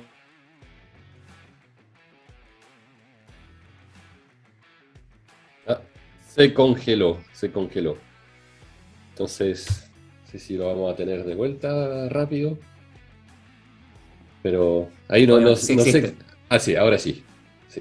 ¿Mm? Perdimos un. ¿Sí? como 20 segundos. Ah. Así que tú ah, no sé qué, de la Fed, lo, que quería hacer el Banco Central chileno. Ah, lo que pasa es que la Fed está, está aumentando las tasas y retirando de circulación dinero vaya colocando los activos de nuevo en, la, economía. Que es exactamente lo que está haciendo nuestro Banco Central. Está aumentando las tasas eh, bastante agresivamente. Y eh, no sé si todavía, pero, pero probablemente va a empezar a, como a, deshacerse de, la enorme cantidad de, activos que tiene. El balance del Banco Central es gigantesco hoy día. Ha comprado mucho, o compró mucho durante, durante el año pasado activos bancario sobre todo, financiero bancario. Entonces ahora lo que va a empezar a hacer es que ya, corran solo, tomen. Eh, y eso lo puede hacer un banco independiente, un banco central independiente. Por lo tanto, es un bastante lujo el que tenemos en términos de banco central. Porque la deuda, a pesar de ser 100 billones, todavía no depende o, no está atada realmente a, las políticas eh, monetarias del Banco Central, como si lo está, por ejemplo, en, eh, en, Europa, porque eh, en Europa el Banco Central Europeo compra la, deuda. Y un poco la Fed también, porque finalmente hay algo que se llama los primary dealers en, Estados Unidos, son los bancos que tienen licencia bancaria, que pueden comprar la deuda a la Fed. Llaman primary dealers. Entonces, ellos tienen el permiso de comprar deuda, eh, deuda de gobierno. Por lo tanto, se financian con la Fed y compran la deuda de gobierno. Por lo tanto, las tasas de la Fed es muy relevante para, la, para los bonos de gobierno para, para la, las tasas de interés. Aquí no tenemos ese mecanismo. Por lo tanto, es bastante independiente el Banco Central chileno de la deuda, de la deuda soberana, aún. No está en ese mecanismo, por lo tanto puede hacer eso. Así es que en ese sentido sí es bastante sana la, la, relación del, del, Banco Central con la economía, aún, la del Banco chileno. Eh, duele, pesa, claro, pero los desbalances que provocamos el año pasado inyectando la cantidad de lucas adicional a la, a la, inflación que se provocó por, eh, por canas de abastecimiento, tuvimos la peor combinación posible el año pasado. ¿Cómo voy a explicar un poco? ¿Por qué se produce la inflación? hay tres, tres tipos de inflación. Hay una inflación de activos, por ejemplo, las acciones cuando suben, o las casas, eh, que eso es donde se concentra capital en esos activos, en esas clases de activos, pero eso no se refleja en el nivel de precio general de la economía, no, se refleja en el IPC o en la UEF. Si suben las casas, o suben las acciones, o suben la renta fija, los bonos, no se nota. ¿Me escuchan? ¿Sí? Estoy... Sí, sí, sí, te escuchamos, sí. Ah. Eso no se refleja en el nivel de precios generales. La gente no lo percibe en el consumo habitual. El otro tipo de inflación tiene que ver con la, con la apreciación o depreciación de la moneda, que es, eh, obviamente nosotros sufrimos mucho con el dólar. El, dólar se, se, apreció mucho y por lo tanto nuestra moneda se depreció y por lo tanto las cosas importadas subieron mucho de valor, de precio, por ese efecto. Entre ellos los autos, por ejemplo. Yo no puedo creer que un Jimny cueste 15 palos. ¿Qué onda está Claro. y los otro todavía se, se va a eh, y el otro, eh, el otro adicional, que es el clásico, lo, que siempre vemos es la oferta y demanda. O sea, que nosotros tuvimos eh, mucha disrupción de la oferta por las cadenas de abastecimiento logístico. Por lo tanto, tuvimos la combinación probablemente de, de los tres. Eh, concentración de capital en ciertas cosas que se, que se concentraron en las acciones, por ejemplo, sobre todo las americanas. Eh, disrupción de la oferta, por lo tanto, aumentó de valor el, precio por falta de oferta en relación a la, oferta-demanda y la depreciación de nuestra moneda que hizo que los bienes importados aumentaran de precio. Tuvimos todas esas combinaciones posibles. Eh, y por ende ahora el Banco Central quiere, quiere eliminar esas distorsiones o quiere, quiere dejar que la economía corra eh, porque hay mucha, por, las inyecciones obviamente de, liquidez y la la tasa de política ultra relajada que tuvo hasta mitad del año, hasta mitad del año pasado. Ahora está, corran, corre solo la economía, ya no necesita incentivos monetarios, ya no necesita incentivos centralizados. Que corra la economía sola, le vamos a quitar los incentivos monetarios a la, creación de dinero. ¿Cuál es el problema de eso? Para, para eliminar la inflación. Que el gobierno corre o la parte fiscal corre por cuenta propia. O sea, el gobierno, la próxima administración se va a endeudar a dos manos y va a reventar las tarjetas de crédito y le da lo mismo a las tasas de interés. Va a ser igual. Por lo tanto, no va a restringir la deuda de gobierno y la entrada de capitales del gobierno, del Banco Central. ¿Cuál es la ventaja de eso? Que, o, cuál es la, no, no es ventaja, cuál es la, cuál es la situación particular que todavía no tenemos tanta deuda. Y tampoco sabemos si se va a endeudar tanto el gobierno. Yo creo que sí, ese es mi feeling, que se va a endeudar al mismo nivel que este año, o que el año pasado. Pero es un feeling, tal vez no, ojalá que no. Eh, pero, pero van por carriles paralelos. O sea, la política de la, del Banco Central chileno no va a impedir que, que, si el gobierno se quiere endeudar, se endeuda a dos manos. De hecho, está aprobado en el presupuesto 20 mil millones en exceso de deuda al menos 20 mil millones van a, van a tomar deuda, al menos. Por lo tanto, es bastante clara la, la, trayectoria y, también es bastante claro que el Banco Central en realidad no puede hacer mucho para, evitar que la parte fiscal de la ecuación, que es el Estado, le inyecte plata como mico al, sistema. ¿Cuál es el problema de eso? Que para contrapesar eso el Estado va a colocar impuestos asesinos y eso va a bajar la actividad económica. Entonces se contrapesa, ahí se, nivela y llegamos a un punto de esta inflación, se llama eso. Alta inflación y baja, baja actividad económica.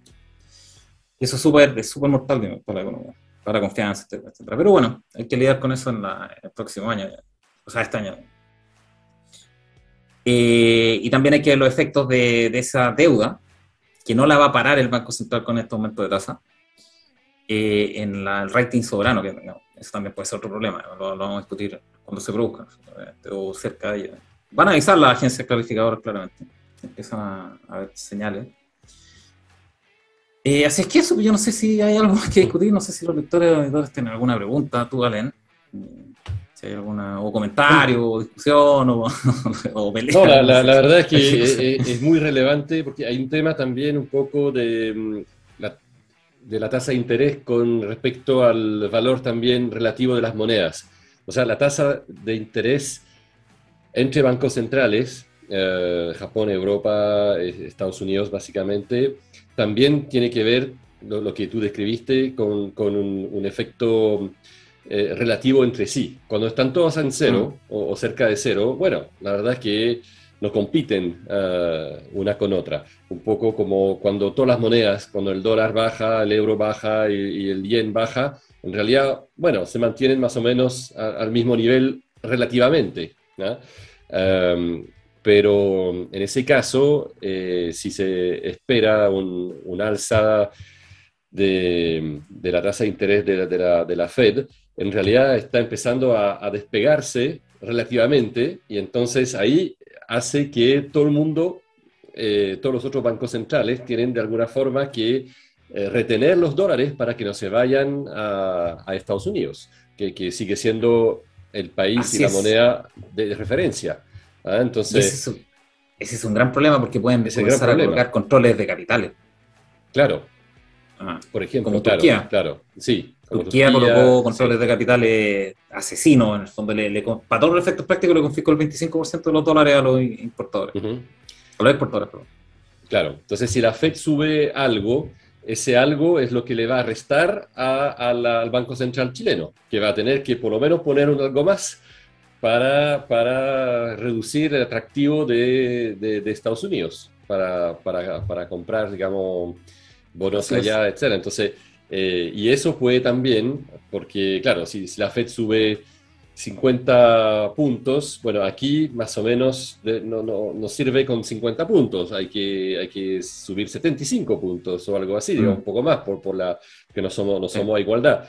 Entonces, la Fed podría también tener un efecto inflacionario, eh, o sea, no inflacionario, pero, eh, perdón, sobre un, efecto de subir aún más la tasa, eh, la tasa de aquí, de, de Chile, y, eso puede ser, digamos, que sea un efecto más bien deflacionario, un efecto que al ser más caro el dinero, la, economía va a tender a, enfriarse más todavía.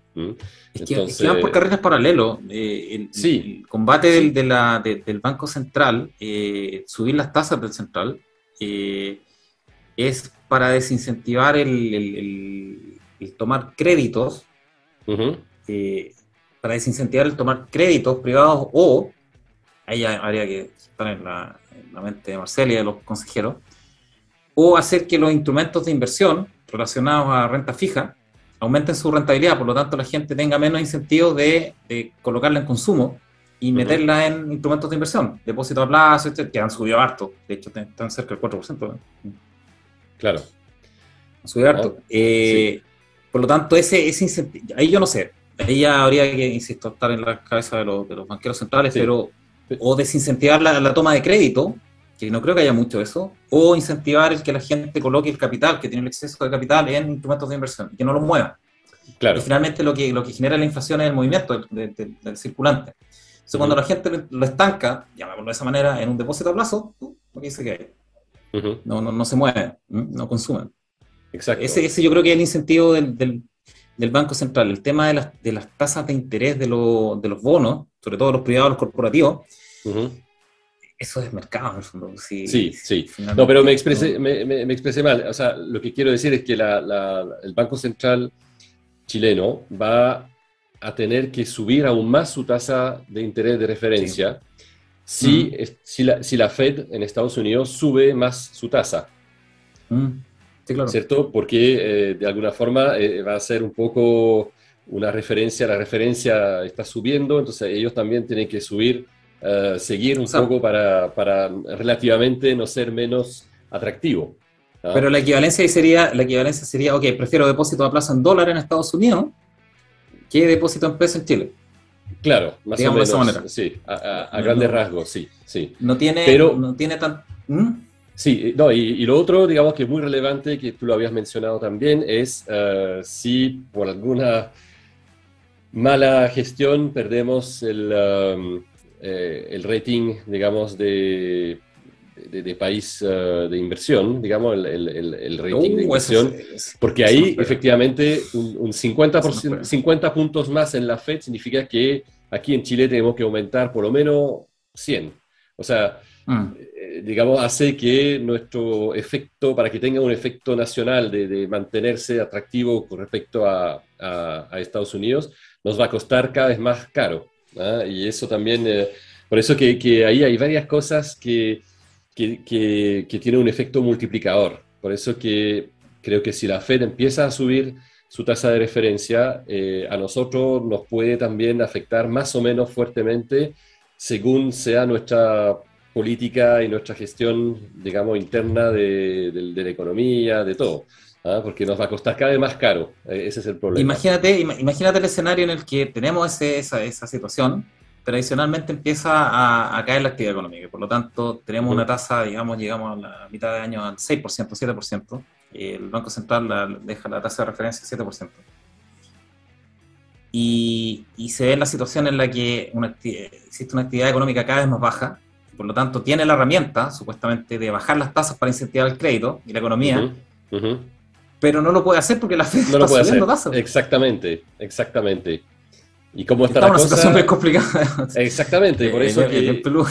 Exactamente, por eso que todo lo que ha pasado, los 60 mil millones de dólares que se han ido y todo, es, es muy, muy malo porque es uh, lo, que he dicho en, en live anteriores, digamos, el, el, problema son los procesos, los círculos viciosos. Los mm. círculos viciosos son, son mortales, de hecho, porque van eh, amplificando cada vez más eh, una cosa que puede parecer menor o que podríamos perfectamente manejar en tiempo normal o en tiempo de buena gestión, pero se va amplificando cada vez más y si toma además malas decisiones encima de eso, la verdad es que ahí es exponencial, digamos, ahí pum, la cosa explota rápidamente y, y no hay cómo salir. Es, esa eh, para mí es un poco el temor del efecto amplificador que podía tener un alza de, interés de la Fed en la mm. situación de Chile hoy por hoy, digamos. Así que... Yo no sé si quieren ver mercado o lo dejamos hasta aquí. Si quieres la sección de sub. Sí, no sé. revisar el dólar. ¿eh? No sé cómo... votación de, El dólar ha bajado un poco, ¿ah? Sí, sería bueno ver un poco cómo, cómo se, se, ubica, sí. Yo creo que siempre es bueno... Si lo Están chequeando lo que comentamos con los mercados reales. Sí, exactamente, exactamente. Mm.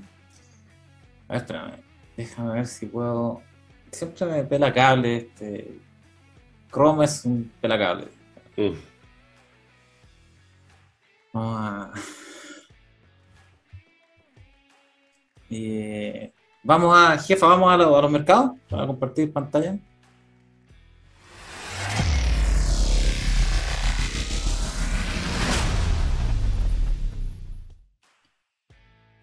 Ya.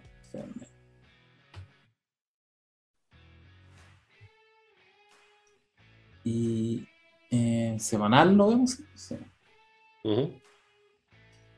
A ver, compartir pantalla. Mm, mm, mm,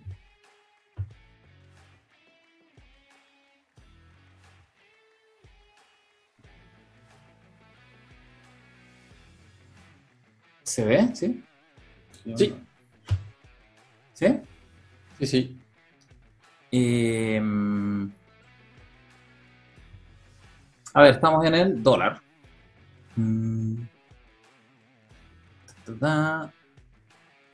Dijimos que el 858, no, el sub lo tenía marcado los niveles. Tenía marcado los niveles. ¿eh? 858. Dijimos que esa era una resistencia grandota. Claro, sí. ¿Mm? sí. Que fue bastante. A ver, pegó justo. A buscarle, pum. Está bueno eso. Eh, la siguiente sería 834, si no no recuerdo. Claro. Eh, 834. 835. ahí. Eh, también ya la superó. Y la siguiente, la siguiente etapa sería acá. A ver, como para. Pinta mucho que va a llegar a los 8 a los 800. A los 800. Sí, mm. sí. Pinta mucho ese, ese, trayecto, como que no tiene. No tiene demasiada resistencia, al menos a nivel de precio. Ahora, la lógica, la lógica fundamental, llamémoslo de esa manera. Em, ¿Cuál es la expectativa de, de, la economía este año? Que em,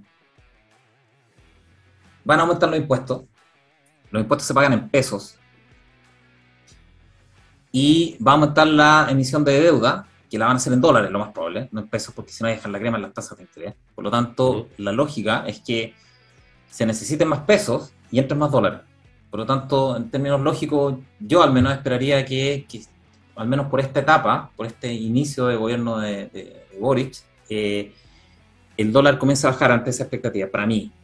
Eh, ahora ese es un fundamental, es una expectativa, no, eso, si quieren meterse con el, con el rey, eh, tienen que tener eh, puntos de entrada y salida bastante específicos, no por como, como consejo, pero a nivel fundamental yo esperaría eso. Y como, como viene una, una, un periodo, yo espero, yo lo espero así, eh, un periodo de alta emisión de deuda en dólares, reventar el cubo de la tarjeta internacional, y aparte una, una, una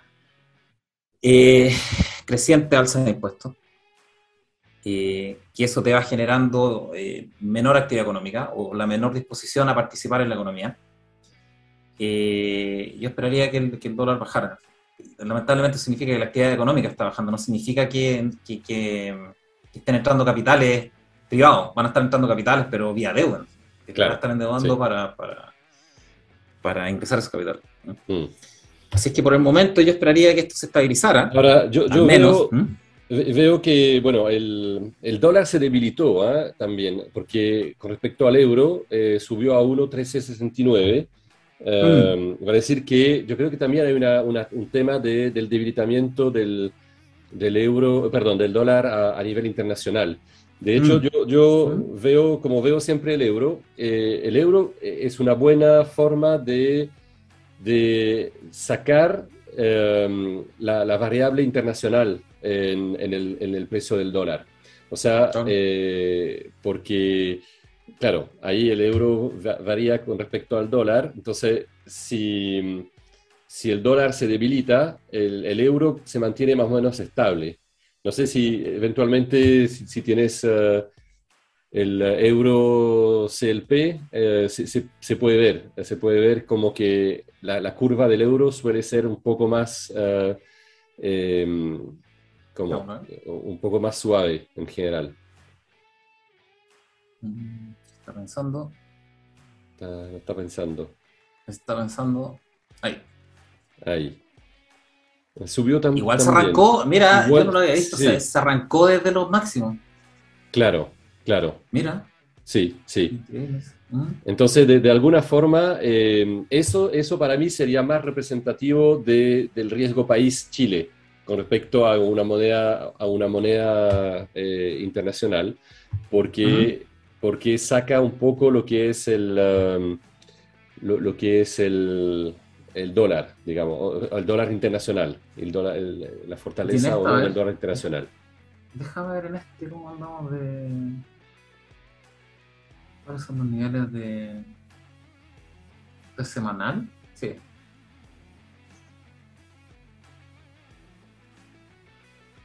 Lo que pasa es que yo creo que las escalas se ve también una baja, pero si uno tuviera exactamente la misma escala, yo creo que sería sería menor a, la que vimos con el dólar. Mm. Pero bueno, eso es un poco difícil verlo. 9.20 y acá, aquí. Tiene los dos niveles hasta ahora. ¿eh? Aquí. Tiene proyección hasta los 9.20, está en 9.41, 9.20. Uh que es más o menos la misma trayectoria que tiene el dólar, en términos de, libertad de acción con la acción de precio. Claro. Ahora, efectivamente, el, euro es mucho menos transado que supongo yo, que, el dólar. En el fondo, el dólar, el euro no se ve tanto como refugio. No hay cuenta en, euros, de hecho, me parece. Sí, sí, sí. ¿En Chile? libertad. ¿Mm? Sí, hay, cuentas en, euro. Aquí varias. ¿Pero son corporativas? No, no, no, no, no. Personal. ¿Privada? Ah, no sabía. Sí, sí, sí. ¿Y qué, cuáles son los requisitos? En realidad, no sé. Yo hace muchos años que, tengo, digamos, y la verdad es que sí, no abrir cuenta nomás, no, no hay un requisito particular. Si tú tienes cuenta en dólares, tú puedes tener una cuenta en euro. Al menos eh, Santander, Vice, digamos que son las ¿Pero será nominal? ¿Será nominal o realmente tienes la cuenta en euro? No, tiene la cuenta en euro y los cheques emitidos sobre Londres, creo. Ah, cuando tú sacas un cheque, digamos, sí, sí. ¿Eso es nuevo? No, no, eh, no, hace tener a nivel, a nivel de personal en el fondo euro. En, nivel, sí, sí, sí, Entonces, bueno. Eh, Mira, interesante para la, gente que tal vez pueda diversificar en, no en dólares, sino en euros. Lo que pasa es a, lo que voy es que el euro, mientras, por ejemplo, eh, estaba bajando el dólar, eh, el euro pasó más o menos de 1.1250 a 1.1360, por decirlo así, ¿cierto? Entonces se ve que el euro se apreció con respecto al dólar, significa que el, dólar devaluó un poco a nivel internacional, ¿cierto? aparte, algo muy curioso, aparte algo muy curioso es que, es que venció los máximos del año pasado, el euro. Sí, claro, sí, sí, sí. Eso es muy relevante. Sí, mm. sí de, alguna, o sea, yo, yo, llegué a cambiar euro a 9.85, que es lo más, lo más alto que, que, me ha tocado. Creo que incluso en algún momento uno buscando alguna casa de cambio podían tener hasta 9.90, casi tocó 1000, digamos. Así que, eh, mm. así que, no, yo creo que interesante porque la tendencia es un poco distinta a la del dólar y creo que la tendencia del euro para mí representa un poco más la la situación como, como nacional, o sea, el impacto nacional de la situación nacional sobre, digamos, una divisa extranjera. ¿ah? Y, yo, diría sobre el dólar también, porque, eh, pero sin, sin la variante internacional. Mm. Así que bueno. Es importante, es importante el estudio de, lo, de, de, los activos que tú tengas en el país en distintas monedas, porque si crecen todas, si en todas se ve una, un alza en ese activo, eso es un mercado alcista, de hecho. Sí. si, si, por ejemplo, el, el, activo está creciendo, como lo hemos comentado en Venezuela, en Argentina, que la, la bolsa en términos nominales sube mucho, pero el peso se deprecia, eh, lo único que está haciendo la bolsa y el activo es compensar la pérdida de valor de, de la moneda. Exacto, sí. Entonces un mercado alcista es cuando suben todas las monedas, para, para todo el efecto práctico. Exacto. sí. Eh, No sé si hay otros los lectores que ver algo, algo adicional. ¿eh? Veamos la- los blue chips de, de Suba, ¿eh? VT, ¿cómo está? Sí. Uh, yo creo que fue una masacre ahí. ¿Se recuperó? A ver, veamos. Nah, tampoco tanto. No, no, no. O sea, se ve, se ve masacre de porque están como acostumbrados Sí, a que sí, suba sí. mucho, pero. Una masacre. sí. pero... a ver, déjame, déjame verlo una mirada. Está en semanal también. Sí, está en semanal. A ver. Eh...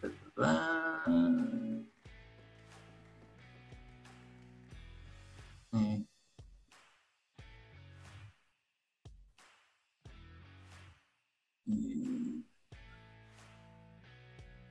Oh, justo. Ese es un soporte. Y lo, lo pasó de largo. A ver. ¿Qué otro soporte tenéis como una- te- Yo creo que supongo que como son holders la gente de Bitcoin, que hay gente Claro. que cumple y mantiene, Sí. lo importante son los puntos de entrada, yo creo, no de salida, a ver. no.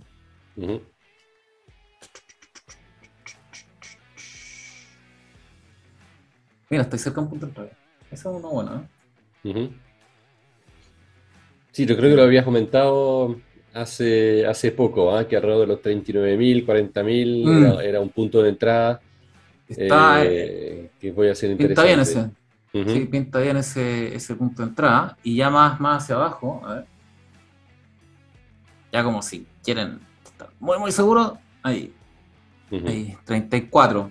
Que era, era antiguo también, yo me, me parece haberlo visto antes. Sí, sí, sí, sí, sí, Ese 34. mm. exacto. Esos serían como puntos de entrada, como soporte, o sea, a nivel de precios semanales. Y resistencia, ¿cuál es el potencial de esto? eh? Mm.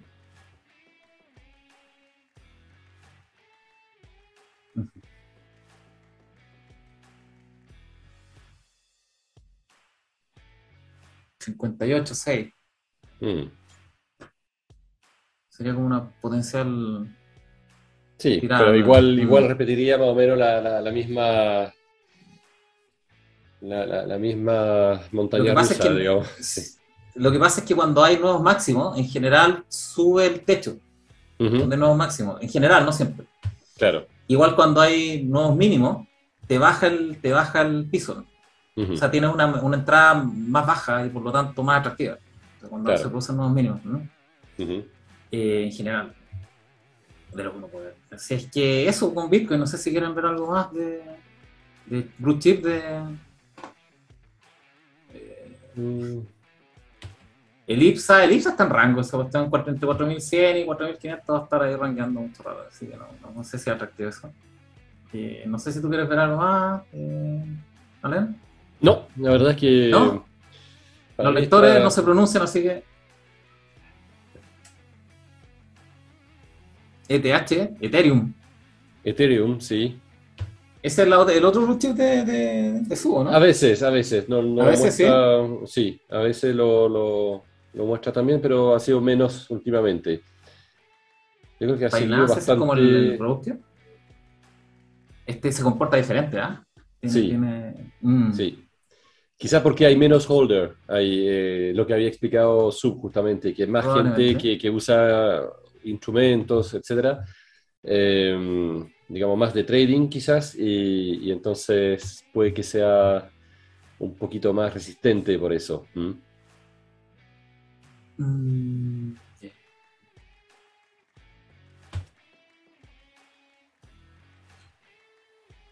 Oh, es bueno ese rango. man. Oh, está peligroso Ujú. ese rango. eh. Mm. Tendría que cerrar semanal sobre este, sobre este para, para que esté fuera de peligro, digamos así, al, al menos a nivel de, de- de precio. Mira, no tiene nada aquí, nada que lo soporte el precio. Claro. O sea, y el tac. ujú. Ojo allá, para los holders, Claro, O sea, si son holders, da un poco lo mismo, pero, pero Sí. ojo ahí, este, este está peligroso este rango, eh, puede ser una baja considerable y no tiene soporte todavía. O sea, aquí está soporte. A diferencia del Bitcoin que tenía como, como se veían como más soportes. claro. Ahí se ven velas, mm. se ven velas bastante grandes también históricamente. ¿eh? Se, ve, se ve rayas ahí. Por eso son. sí. Mira, es como no, no opto para cardíacos. no opto para cardíacos. Claro. Eh, no, no sé. Pero insisto, aquí este, este rango está bien peligroso. Mm. Si, si, cierra por sobre esta a nivel semanal, puede ser una buena entrada. Puede. Disclaimer.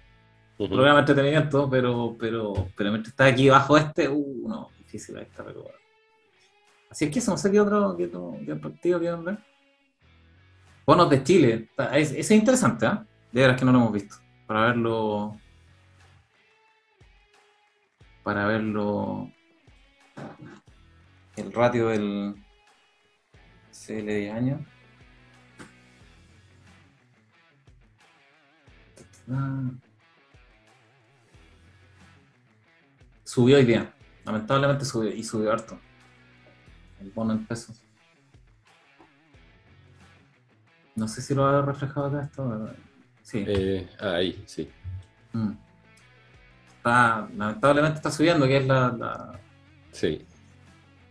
Es la trayectoria, ¿no? Sobre todo con la FED subiendo, va a empezar a subir tasas y eso va a afectar a todo el mercado de capitales, que significa crédito. Los créditos van a, van a seguir subiendo. Eh, tasa de los créditos y obviamente con ello también las restricciones y las condiciones para, pedir uno. Eh, lástima de eso. Sí, la, verdad es que está muy alineada la. Si mm. tuviéramos la. Ahí la. Lo, que conversamos con, con, esto. Mm. Sí. La verdad es que, está, está muy, muy alineada. Mm. Ahora, si hay que, si hay que pensar en, un, en una degradación de, de clasificación. Así ah, no, ahí sí. sí. Aquí, claro. arriba. Claro. Estamos hablando de, así como rápido,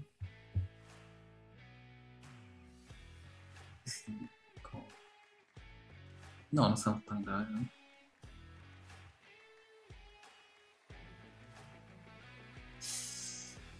Ocho fáciles. Ocho. Mm, yo creo que sí. sí. Mm, mm. Pues sería un rebote, ¡pum! Claro.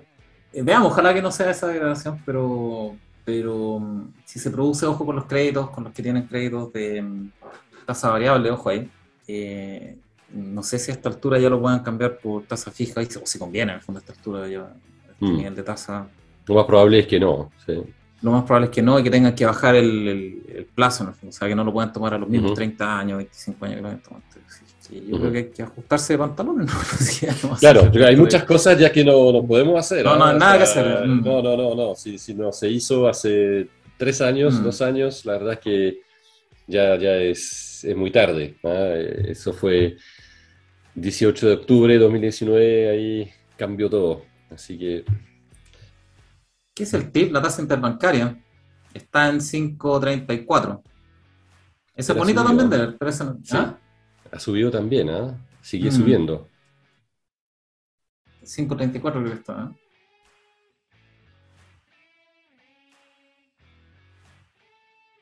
En 25 años muy lindo se ve.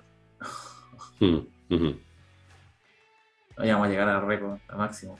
Ahora, ¿cuál es el problema de eso? Que, que, que, o sea, puede estar indexada la inflación, pero aquí también tuvimos periodos de alta inflación y mira. Claro, sí. O sea, no necesariamente está indexada la inflación, y de hecho, muy probablemente no, está indexado a los riesgos, a los riesgos que perciben las instituciones en la entre ellas, entre las instituciones bancarias o en sus carteras, digamos, ahí es difícil saberlo, pero, pero esa, esa curva está muy peligrosa. Mm. Y lo que, lo que proyecta eso es que el central va, a llegar al menos hasta 125. Eh, está en 4, va a llegar a 525. Proyecta. y, tal vez se pase del tejo y lo haga a 5.5 O sea que aumente 150 puntos. Eso debería proyectar esta curva. Claro. Mm. Sí, hay, hay, un, hay un tema eh, que eso lo podemos, bueno, para no, no dilatar más, pero un tema interesante es, eh, es que también los, los, eventos de crédito que afectan las casas matrices de los bancos que están aquí en Chile. Ha pasado en algún momento cuando hubo la, la crisis del euro, ¿cierto? Con, con, Grecia y todo, que por ejemplo el BBVA, el Santander, se dice que estaban como recogiendo capitales, digamos, aquí en Chile y mandándolo mm. a Europa, justamente para, para hacer caja. Y eso también podría ser algo bastante complicado para nosotros, ¿ah? a nivel interbancario, digo yo. No sé si... son, son, balances, son balances independientes. ¿eh? O sea, si, si, están mandando capitales porque lo pueden hacer por los ratios que tienen de, encaje, etcétera, etcétera. Sí, no van a poner en riesgo la... la, no, no van a poner en riesgo, pero, pero por eso pienso en la tasa de interés interbancaria, porque tú, tú puedes reducir un poco más tu, eh, como tomar un poco más de, riesgos acá, digamos, en la liquidez, en la liquidez, básicamente, no sé. Eso, bueno, eh, bueno, es que si tú mandas eh, de tu capital acá o tú mandas dinero de, a tu casa matriz en, España, tú mantienes tu posición aquí un poco más débil a nivel de liquidez como banco. Entonces, eventualmente, si se sabe, los bancos a lo mejor no se van a prestar eh, de, ah. confianza a sabiendas que el otro banco es un poco más, menos líquido que antes, porque, porque lo despojaron un poco, digamos, de, su liquidez para alimentar la casa matriz. Estás tirando el dato ya, el dato, ya el que entendió, entendió en el fondo. claro, o sea... Entendió, entendió en qué bancos tenéis que estar y en qué cuáles no, ya está claro. no, no, no, no, no es o sea, son los bancos que tienen casa matriz afuera y, fuerte, digamos. Entonces, pero en fin, todo eso es solamente para, para decir que esa tasa interbancaria... Claro, puede, puede mermar mucho la, la, la, calidad de los activos o la reserva y eso te puede generar más desconfianza. Probablemente no te genere una insolvencia ni mucho menos, pero puede, puede, aumentar mucho más esta tasa y eso obliga al Banco Central a subir más Mm. Claro, o sea, de nuevo en el tablero que tenemos como piloteando el avión, digamos, ahí son luces rojas que pueden aparecer a, a ver, por eso es interesante mantener un, ojo sobre esa tasa de interés interbancaria. Que... Yo diría que púrpuras con verde las luces, o sea, bien guasones que sí, porque, porque de alguna forma es exactamente lo que tú estás diciendo, la confianza. O sea, cómo medimos la confianza en el dinero. Yo creo que la tasa interbancaria es súper importante. Es súper importante, sí. Eh, eso, es la, confianza entre instituciones bancarias y las instituciones bancarias tienen, tienen las carteras de crédito y aparte tienen las carteras de crédito de, los de, los de, los activos, de los créditos, de la economía en el fondo. Tienen las carteras de, los dividendos, de los créditos de comerciales. Super profesionales, o, claro, son. Por eso, o sea, si se empiezan a desconfiar entre ellos, uh, Exacto. Uh, significa que están desconfiando las carteras, significa que están desconfiando la economía del país, básicamente. Por eso es muy, muy relevante como índice de confianza. Muy Sí, sí. Así que, bueno. Yo creo que eso, yo, eh, estamos, voy a terminar de compartir. Eh, eh, se alargó bastante el programa, casi completo. Sí, al final íbamos a ser cortita, pero... no íbamos a ser corta. pero al final se alargó igual la cuestión. Eh, es que es muy entretenido conversar estos temas. Ojalá lo, lo hayan disfrutado los, los, auditores y lectores. Estuvo muy entretenido, estuvo muy, muy divertido esto. Así es que saludos a los lectores y auditores. Ya terminamos ya con, con, este, con esta revisión más, más extensiva de los mercados. Eh, saludos también y un gran abrazo a Ben y a los chicos de a Pablo y a, y a Sub, ojalá estén disfrutando. Y a Sub también, sí, claro, sí. Ojalá que la próxima semana nos veamos de nuevo. Sí, de todas maneras. Y, y eso, eh, me despido, lectores, estimadísimos lectores y auditores, ojalá lo hayan pasado bien. Y nos vemos la próxima semana. Muy bien, buenas noches a todos. Buenas noches. Un placer como siempre. Un abrazo. Muy bien.